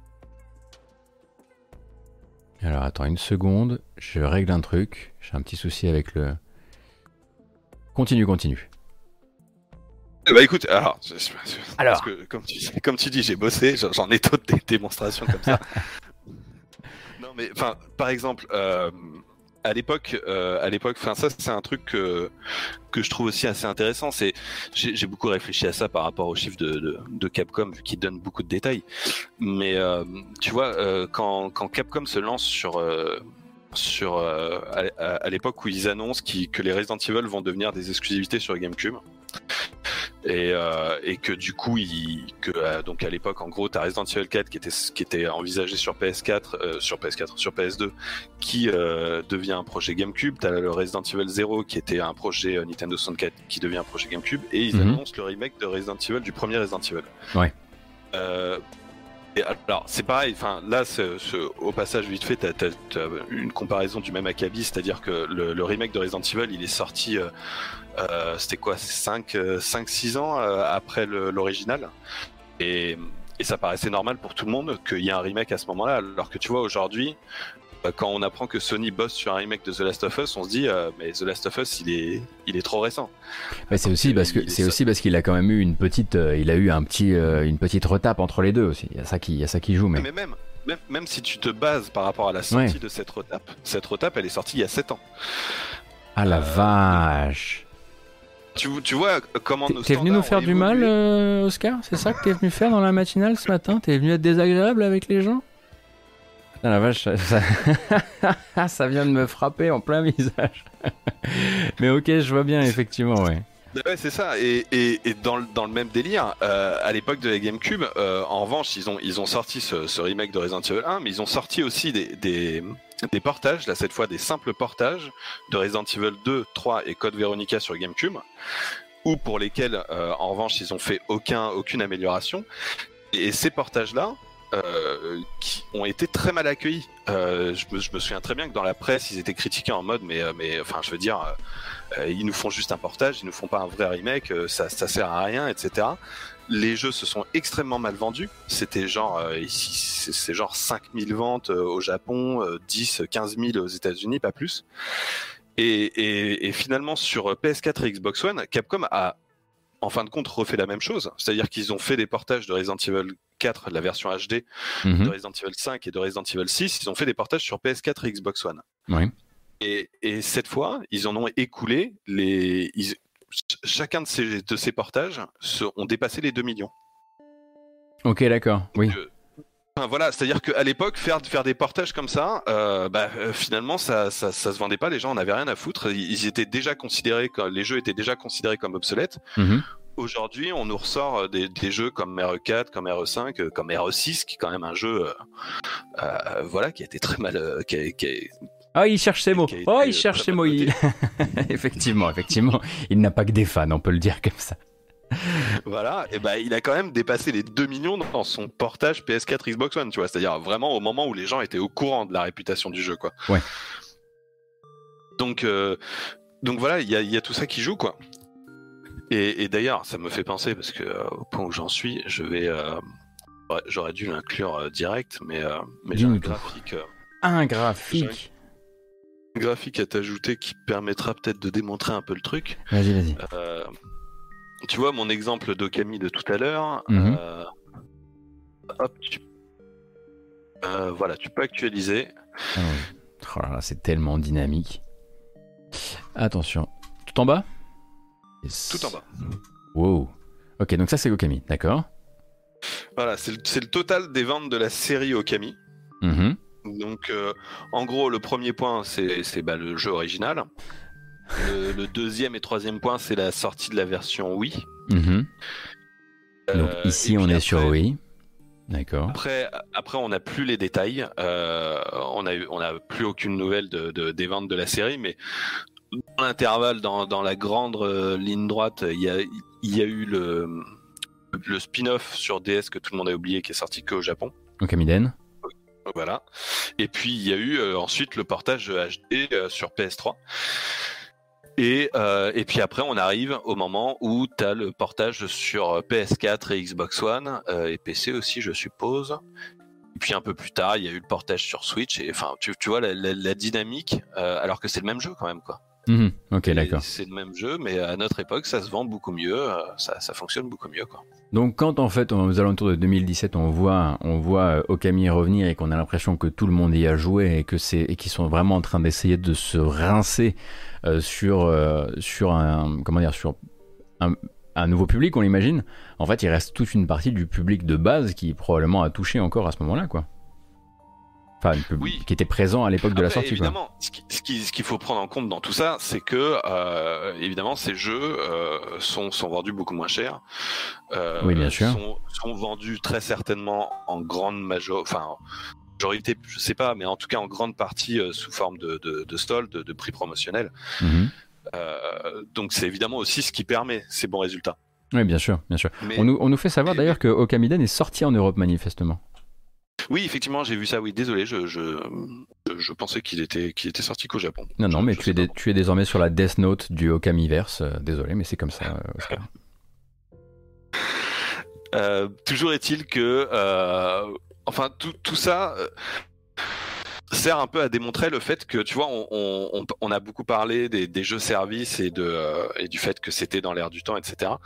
Mais euh, cette tendance-là, sur le fait que la durée de vie commerciale des jeux est rallongée, euh, bah, je pense que c'est un truc qui permet aussi de- des, des bons résultats pour, euh, pour les jeux qui, euh, qui ne sont pas du modèle jeu de service. Enfin, c'est-à-dire finalement, même, ces, même les jeux plus traditionnels, ils arrivent à bien euh, à avoir cette amélioration-là Ouais. qui leur permet de mieux se vendre et, euh, et qui permet tout un tas de trucs. enfin, tu- et- évidemment, tu vois, j'ai pas cité, mais il y a, y a des exemples qu'il n'y a pas besoin de citer. Il y a évidemment, bon, alors GTA 5 pour le coup, il a quand même son, son, son mode online qui, qui l'aide aussi à, à rester Bien sûr. sur le devant de la scène. Mais même, tu regardes Witcher 3, c'est pareil. Enfin, Witcher 3, il continue à cartonner. euh, Oui, au moindre euh, soubresaut, euh, il, ré- il réapparaît dans les, dans les tops à une vitesse folle, ouais. Voilà, c'est ça. Et, euh, et c'est un truc. un truc qui, qui, ch- qui change aussi beaucoup la donne, qui fait que euh, même pour les indépendants, c'est pareil. Enfin, il y a plein de jeux indépendants qui sont très vieux, qui continuent aujourd'hui à bien se vendre Mhm. et qui du coup, euh, euh, je, pense que c'est quelque chose de très sain pour euh, pour l'industrie du jeu vidéo parce que ça permet beaucoup plus de, liberté, de, sécurité euh, aux, développeurs, en tout cas à ceux qui ont euh, réussi euh, à obtenir le succès au moins une fois, et ben ça leur permet voilà de, vraiment d'assurer leurs arrières pour la suite. C'est-à-dire que avant quand j'évoquais tout à l'heure cette idée de, de à l'époque les jeux la durée de vie commerciale d'un jeu c'était trois mois.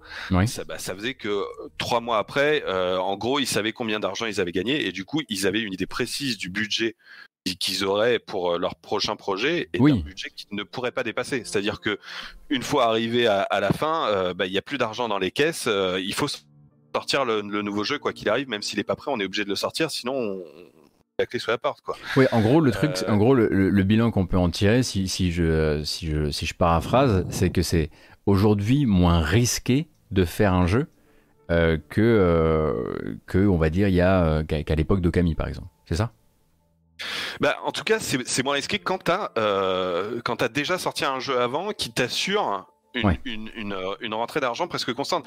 Et c'est ça, tu vois, par exemple, euh, pour faire le, le parallèle avec l'affaire CD Projekt, c'est ça qui, qui a fait que c'est assez scandaleux que que CD Projekt se soit pas dit bon bah on- peut repousser euh, Cyberpunk parce que ils pouvaient repousser Cyberpunk vu que ils continuent à, à- à gagner plein d'argent grâce à Witcher. Et que c'est probablement pu, euh, Witcher qui va encore les porter quelque temps dans, euh, avec, euh, avec la Nest édition en plus euh, qui arrive. Donc oui, effectivement. Oui, Oui, voilà, ils, oui exactement. ils, avaient, ils avaient effectivement une solidité, une solidité financière euh, qui aurait pu leur permettre d'eux. Mais j'imagine des investisseurs qui avaient d'autres projets. Oui, et puis, euh, puis euh, au-delà des investisseurs, eux qui avaient, euh, qui avaient vraiment cette ambition, qui, qui voulaient vite grossir, etc. Mhm. Mais, euh, mais, mais évidemment que, enfin, les rentrées d'argent étaient là et l'entreprise continue à être rentable. Pour une entreprise qui sort à un jeu tous les cinq ans, euh, le fait de, de, de ne pas avoir entre les deux jeux, de ne pas avoir des moments de creux où ils, où ils accusent des pertes, euh, c'est déjà exceptionnel, quoi. Oui, bien sûr. Euh, enfin, Et, et c'est très actuel, normal. quoi. Voilà, ça aurait été normal que CD Projekt fasse des pertes entre entre les sorties de Witcher 3 et Cyberpunk parce que euh, bah, parce qu'ils ils développent Cyberpunk et que ça coûte cher. Mais sauf que Witcher 3 continuait à, à rapporter tellement d'argent longtemps après sa sortie que ça ça remboursait, ça faisait plus que rembourser le- les, les coûts de développement de Cyberpunk. Mhm. Je suis, écoute, je suis bien content qu'on ait commencé sur Konami et qu'on ait fini par rafaler encore Cyberpunk. hein. Décidément, les gens comme ça sont toujours habitués. Ils savent qu'il il, il y a des valeurs ici qui ne se, qui ne se perdent pas. J'en suis pas, euh, j'en suis pas officiellement vraiment content, hein, mais. Je, euh, savais, je savais que que, que, ça- je savais que c'était une marotte de que ça résonnerait en moi, évidemment. voilà. Euh, écoute, euh, est-ce que tu voudrais qu'on, est-ce que tu as le temps encore un petit peu pour peut-être passer sur un ou deux, un ou deux des bilans? Est-ce qu'il y a des, est-ce qu'il y a des trucs particuliers à dire euh, du bilan euh, euh, particulier de Konami, de Square Enix ou de Sega? Écoute, je, bah, je pense que tu as déjà un peu couvert. Enfin, évidemment, il y a Sega, il y a cette histoire du. euh, du- De l'arcade. Super Game. Ah, du de Super Game. oui. Oui, de l'arcade Oui, et du bah, Super Game. alors oui, effectivement, ouais, l'arcade, l'arcade c'est autre chose. Euh, ouais, bah, il y a l'histoire de l'arcade où bah, ils se sont débarrassés de, de leur gestion de salle. Alors, ce qu'il faut savoir, c'est que euh, c'est un, un truc.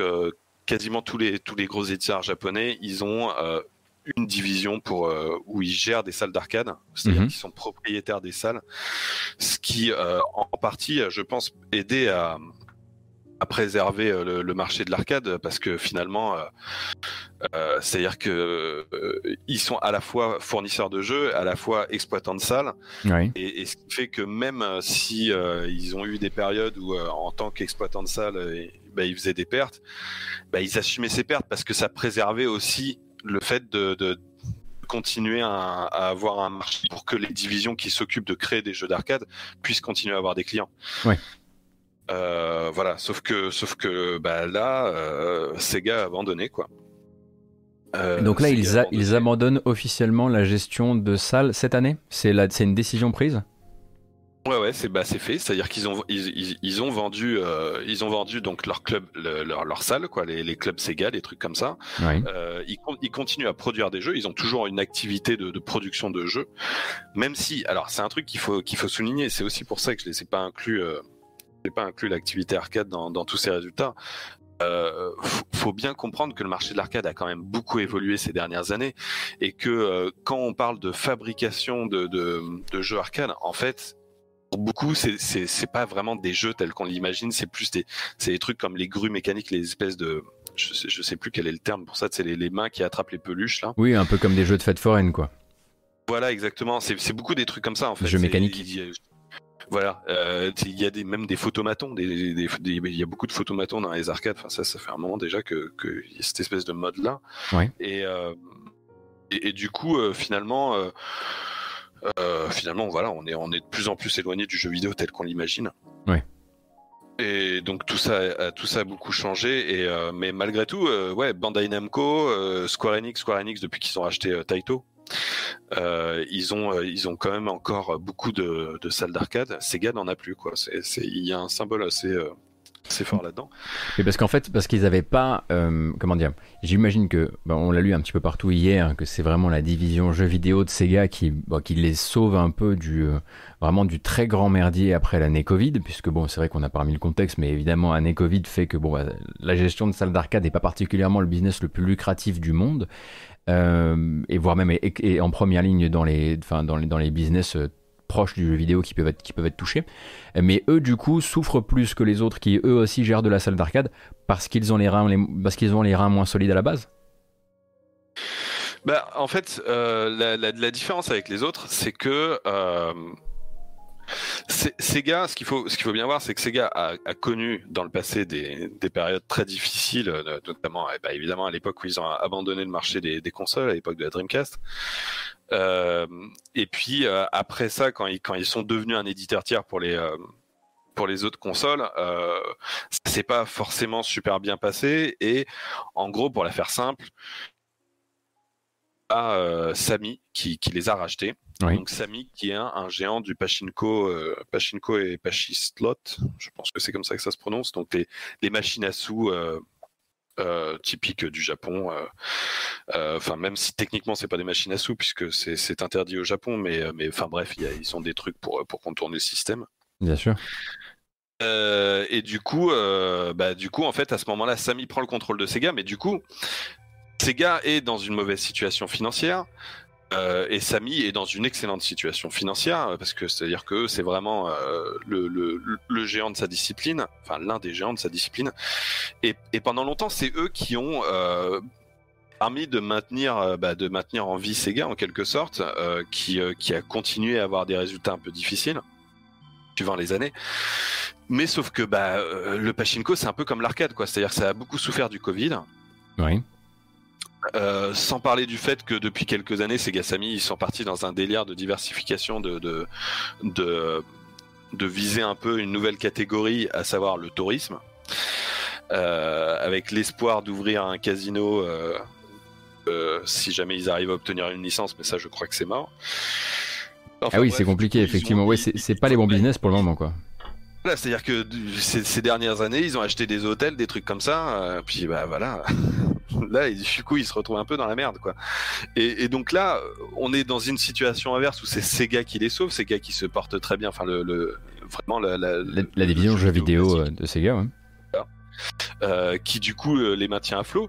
Mais comme eux, ils, bah, ils veulent, enfin, euh, le, le, le pachinko vraiment bah, les tire vers le bas, l'activité touristique aussi les tire vers le bas. Et comme ils veulent pas abandonner ça, et, et pour, pour malgré tout avoir une année pas trop dégueulasse, ils ont, ils ont vendu l'arcade. quoi.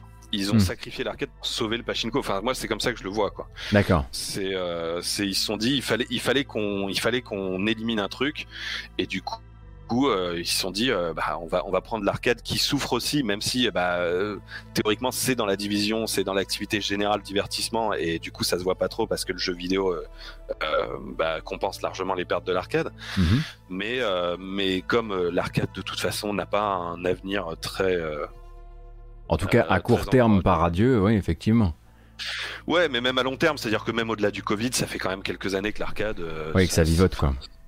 Voilà, c'est- Alors, c'est pas terrible, mais voilà. On rappelle pour les gens qui seraient arrivés en cours de route, on ne dit pas que Sega arrête de produire des jeux d'arcade, mais Sega arrête la gestion donc des salles d'arcade euh, qui, bon, bah, qui, faisaient partie des business, enfin Sega Sammy en l'occurrence, qui faisaient partie des, business qui étaient le plus touchés euh, de leur division au niveau, euh, au niveau de cette crise du Covid. Et donc la gestion des salles d'arcade, ça veut dire que ça veut pas dire que par exemple ce que vous avez pu voir récemment de Virtua Fighter X Plus définitive, extra définitive édition qui est censé arriver à la fin de l'année est annulé. Il arrivera, il arrivera quand même parce que c'était une adaptation de jeu arcade vers vers console.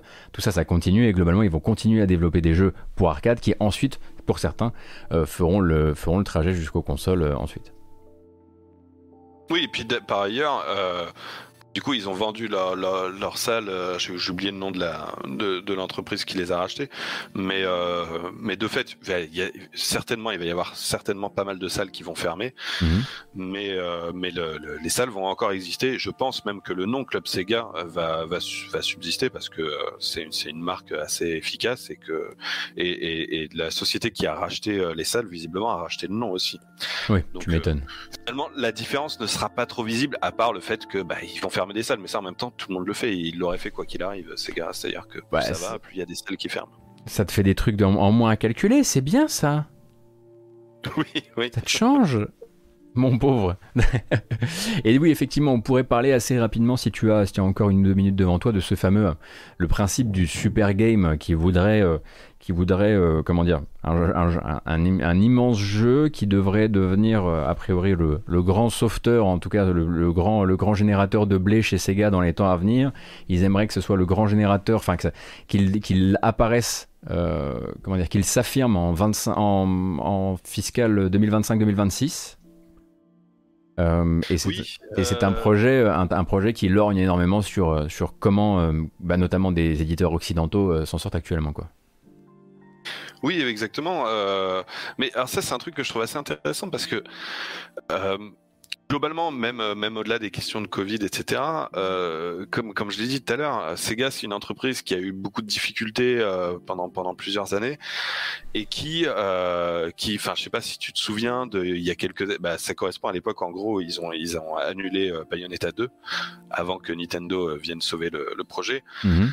Euh, mais tu sais, ils avaient annulé Bayonetta 2, ils avaient annulé plein de projets, je sais plus combien, mais je crois qu'il y avait une vingtaine de jeux qui avaient été annulés à cette époque-là, où euh, euh, vraiment ils étaient dans le- la, la division jeux vidéo était dans le rouge, et puis euh, ils, avaient, ils, ils avaient dit qu'ils allaient se recentrer sur leur sur leur principale série, à savoir euh, Sonic, Football Manager, Total War et euh, et à l'époque Alien. Euh, Ah oui, voilà. Euh, et en fait, enfin, bah, c'est à peu près ce qu'ils ont fait. Et, euh, et mais le truc, c'est que euh, bah, aujourd'hui, ça, bah, ça marche beaucoup mieux. Euh, et je pense que ça marche beaucoup mieux en partie par, pour ce qu'on a évoqué tout à l'heure sur le fait de, de les vieux jeux qui se vendent de plus en plus sur long terme. Je pense Mhm. que c'est un truc ça, ça, qui a aussi beaucoup aidé au retour des, euh, des jeux japonais. euh, Enfin, typiquement à mon avis, c'est un truc qui a, qui a pas mal bénéficié à des, à des- à des séries un peu de niche qui vont euh, qui vont mieux se faire remarquer euh, euh, tu vois comme Yakuza. Je disais tout à l'heure Yakuza c'est une série qui se vend peu mais c'est une série aussi qui se vend beaucoup mieux qu'à qu'à l'époque de ses débuts qui se vend beaucoup mieux en Occident qu'à l'époque de ses débuts même si ça reste voilà vraiment à des à des niveaux très faibles mais ça ça voilà les les gens peuvent mieux en profiter sur le long terme et du coup ça ça ça réussit un peu plus à trouver son public et les personas euh, encore plus quoi. Donc, euh, donc tout ça fait que finalement, Sega est dans une situation où il se porte de mieux en mieux au niveau jeux vidéo. et oui, il est, temps, il est temps de faire des euh, grands investissements, en fait. Éventuellement, enfin, de, en fait. de tenter le tout pour le tout, quoi. C'est ça, c'est, c'est, alors c'est pas tant, justement, c'est pas, le tout pour le tout, ouais. Voilà, justement, j'ai l'impression que là, c'est le moment où ils se disent, voilà, on, on s'est recentré sur l'essentiel, on a, on a, on a fait en sorte de, de- d'arrêter de prendre des risques et tout. Maintenant, on va pouvoir reprendre un peu des risques, mais en restant, enfin voilà, justement, je pense qu'ils peuvent se permettre euh, de, de- d'investir ça en se disant, on va tenter le coup. Peut-être que on va perdre de l'argent, mais si on, si on perd de l'argent, ça va pas nous, nous foutre dans la merde non plus, quoi.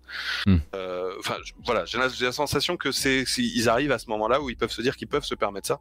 Ouais. En même temps, je trouve ça intéressant que euh, du coup, euh, ils se disent voilà, ce gros projet, euh, finalement, d'une certaine manière, on peut dire que Sega euh, ne faisait plus du tout de triple A.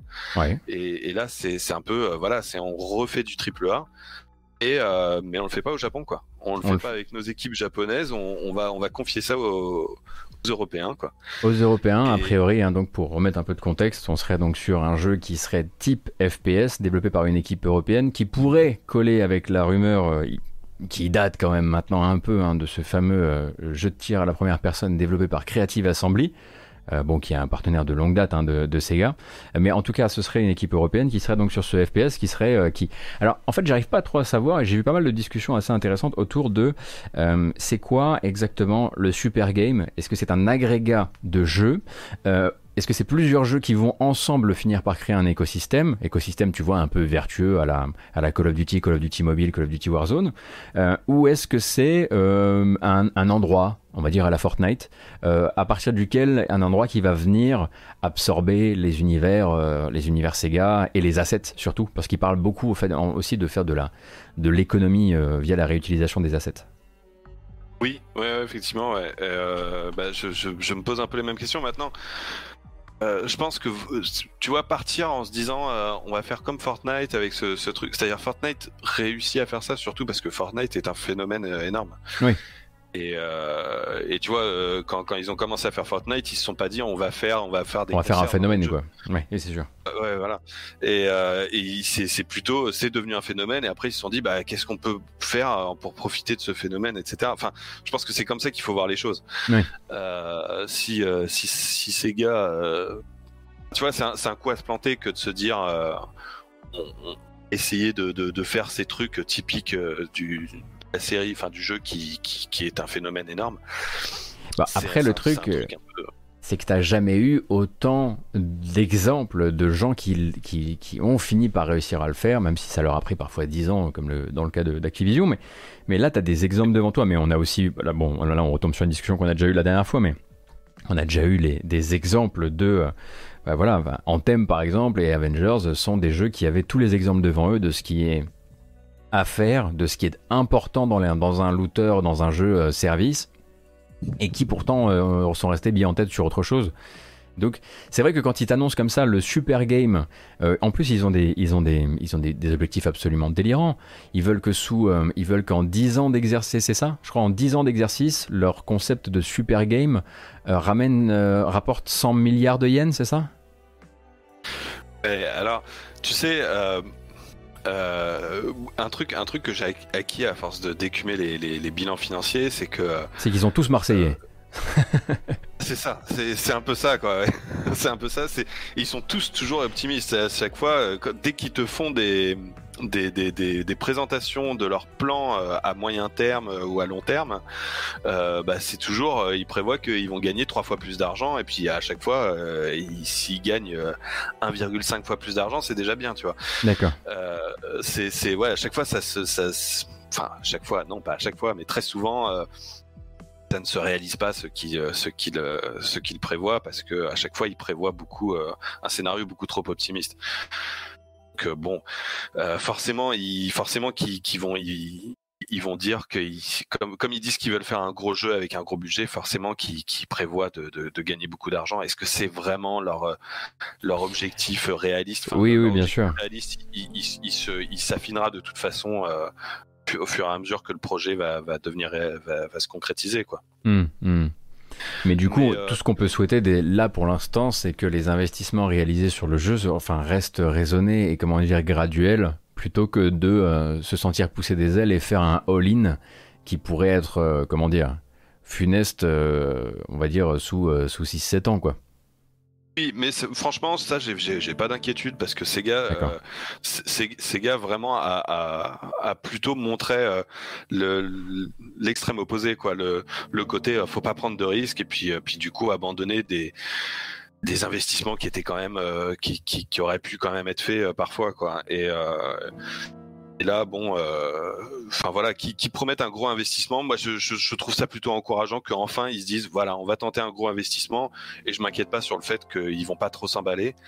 Et ce que j'espère en fait, c'est que, euh, enfin, euh, c'est c'est qu'il y a, mais ça aussi, je m'inquiète pas trop là-dessus parce que j'ai l'impression qu'ils ont qu'ils ont qu'ils ont démontré qu'ils géraient bien les choses à ce niveau-là. Mais j'espère que bah, le- leur euh, leur relation, leur, leur leur gestion, enfin, qu'ils vont pas essayer, tu vois, que les Japonais vont pas essayer de trop imposer leur direction aux Européens Mhm. et que et que du coup les Européens auront, auront quand même euh, leur, leur marge de manœuvre, leur leur euh, leur contrôle créatif euh, d'assurer, tu vois. Oui, éviter en plus le côté, euh, pas le lost in translation vraiment de la langue, mais vraiment de la culture de jeux vidéo et de ce qu'elle peut, de peut avoir de nocif. Moi, je, je- je reste persuadé que c'est quelque chose qui, c'est quelque chose qui, qui a dû avoir du poids dans, le, dans l'affaire Avengers d'une manière ou d'une autre.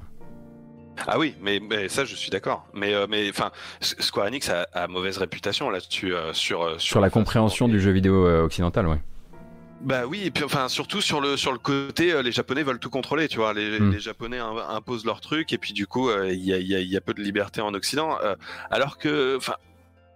Moi, je, enfin, je, je, je, je, j'ai pas spécialement, j'ai pas vraiment enquêté sur le sujet, mais, euh, mais, mais il y a, il y a quand même beaucoup d'échos positifs sur le, sur les, les, les studios euh, qui se sont fait racheter par, euh, Sega- par Sega, les studios européens, qui, euh, qui conservent leur liberté. sûr. Enfin, chaque fois qu'ils en parlent, ils, ils se disent ravis de cette relation, quoi. Oui, bah, on a le cas chez Amplitude. a priori, euh, The Creative Assembly n'ont pas l'air d'être en souffrance avec ça. Euh, oui, c'est vrai qu'ils ont, en tout cas. les, les développeurs de, de, de Two Point Hospital là aussi qui se sont fait racheter. Ah oui, c'est vrai. Euh, Et- Two Point, Two- Two Point pareil, County. euh, voilà, et qui pareil se, se, se disent euh, très très très contents de cette relation. Alors évidemment, c'est le, le truc, c'est que c'est des projets. Enfin, euh, si, si si Sega est sur un, un projet beaucoup plus coûteux, peut-être que là, il risque d'être un avantage chiant, quoi. Ouais. Bon bah écoute, on suivra, euh, on suivra ce fameux euh, le, super game et on suivra aussi d'ailleurs le, le jeu multivers de Square Enix. Qu'est-ce que ça pourrait bien être un multivers chez Square Enix? Oh là là, je vois pas du tout, pas du tout ce que ça pourrait être. Euh, mais on suivra ma foi tout ça. C'est, tu vas pouvoir souffler toi dans les temps à venir ou t'es reparti pour une semaine d'enfer encore pour la prochaine? Ah, je vais souffler là. je, je vais souffler un peu, j'en ai besoin. Ça marche. Bon bah écoute, euh, Oscar, merci beaucoup d'avoir été avec nous ce matin euh, pour, euh, pour décrypter tout ça. Parce que très honnêtement, moi, si j'avais dû prendre les bilans les uns à côté des autres et en parler, ça j'aurais su le faire. En revanche, les mettre dos à dos pour pouvoir un petit peu voir comment ça se passe, j'aurais été bien dans la merde. Bon ben, repose-toi bien en tout cas. On vous rappelle donc euh, Oscar Lemaire donc euh, travaille justement à euh, bah, compiler tous ces chiffres pour vous dans toutes sortes de belles infographies et aussi vous expliquer tout ce que ça veut dire sur Ludostri, son site sur lequel vous pouvez vous lui apporter d'ailleurs votre soutien financier. Et écoute au plaisir, hein, la porte est toujours ouverte pour toi Oscar si tu veux si tu veux revenir causer de même si un jour tu as envie de causer d'autres choses, euh, t'as fini un jeu, t'es un peu énervé, pas de problème. hein. Tu peux aussi venir nous parler d'autre chose que de, que de Stonks. Euh, mais en tout cas, euh, merci beaucoup. Eh ben merci, euh, merci pour l'accueil. Comme, comme d'habitude, c'était un plaisir. Eh ben, une prochaine dans ce cas. Prends bien soin de toi et puis bah bon week-end. Et ben bon week-end, bon week-end à toi et bon week-end à, à tous les, à tout, tout ton, tout ton public. merci, à plus. Hop là. Hop là. Quelle heure il est? Il est 11h42. Eh, il faut se dire au revoir. hein. Si, si. Ah ouais, bah, si, si, si, si, si, si.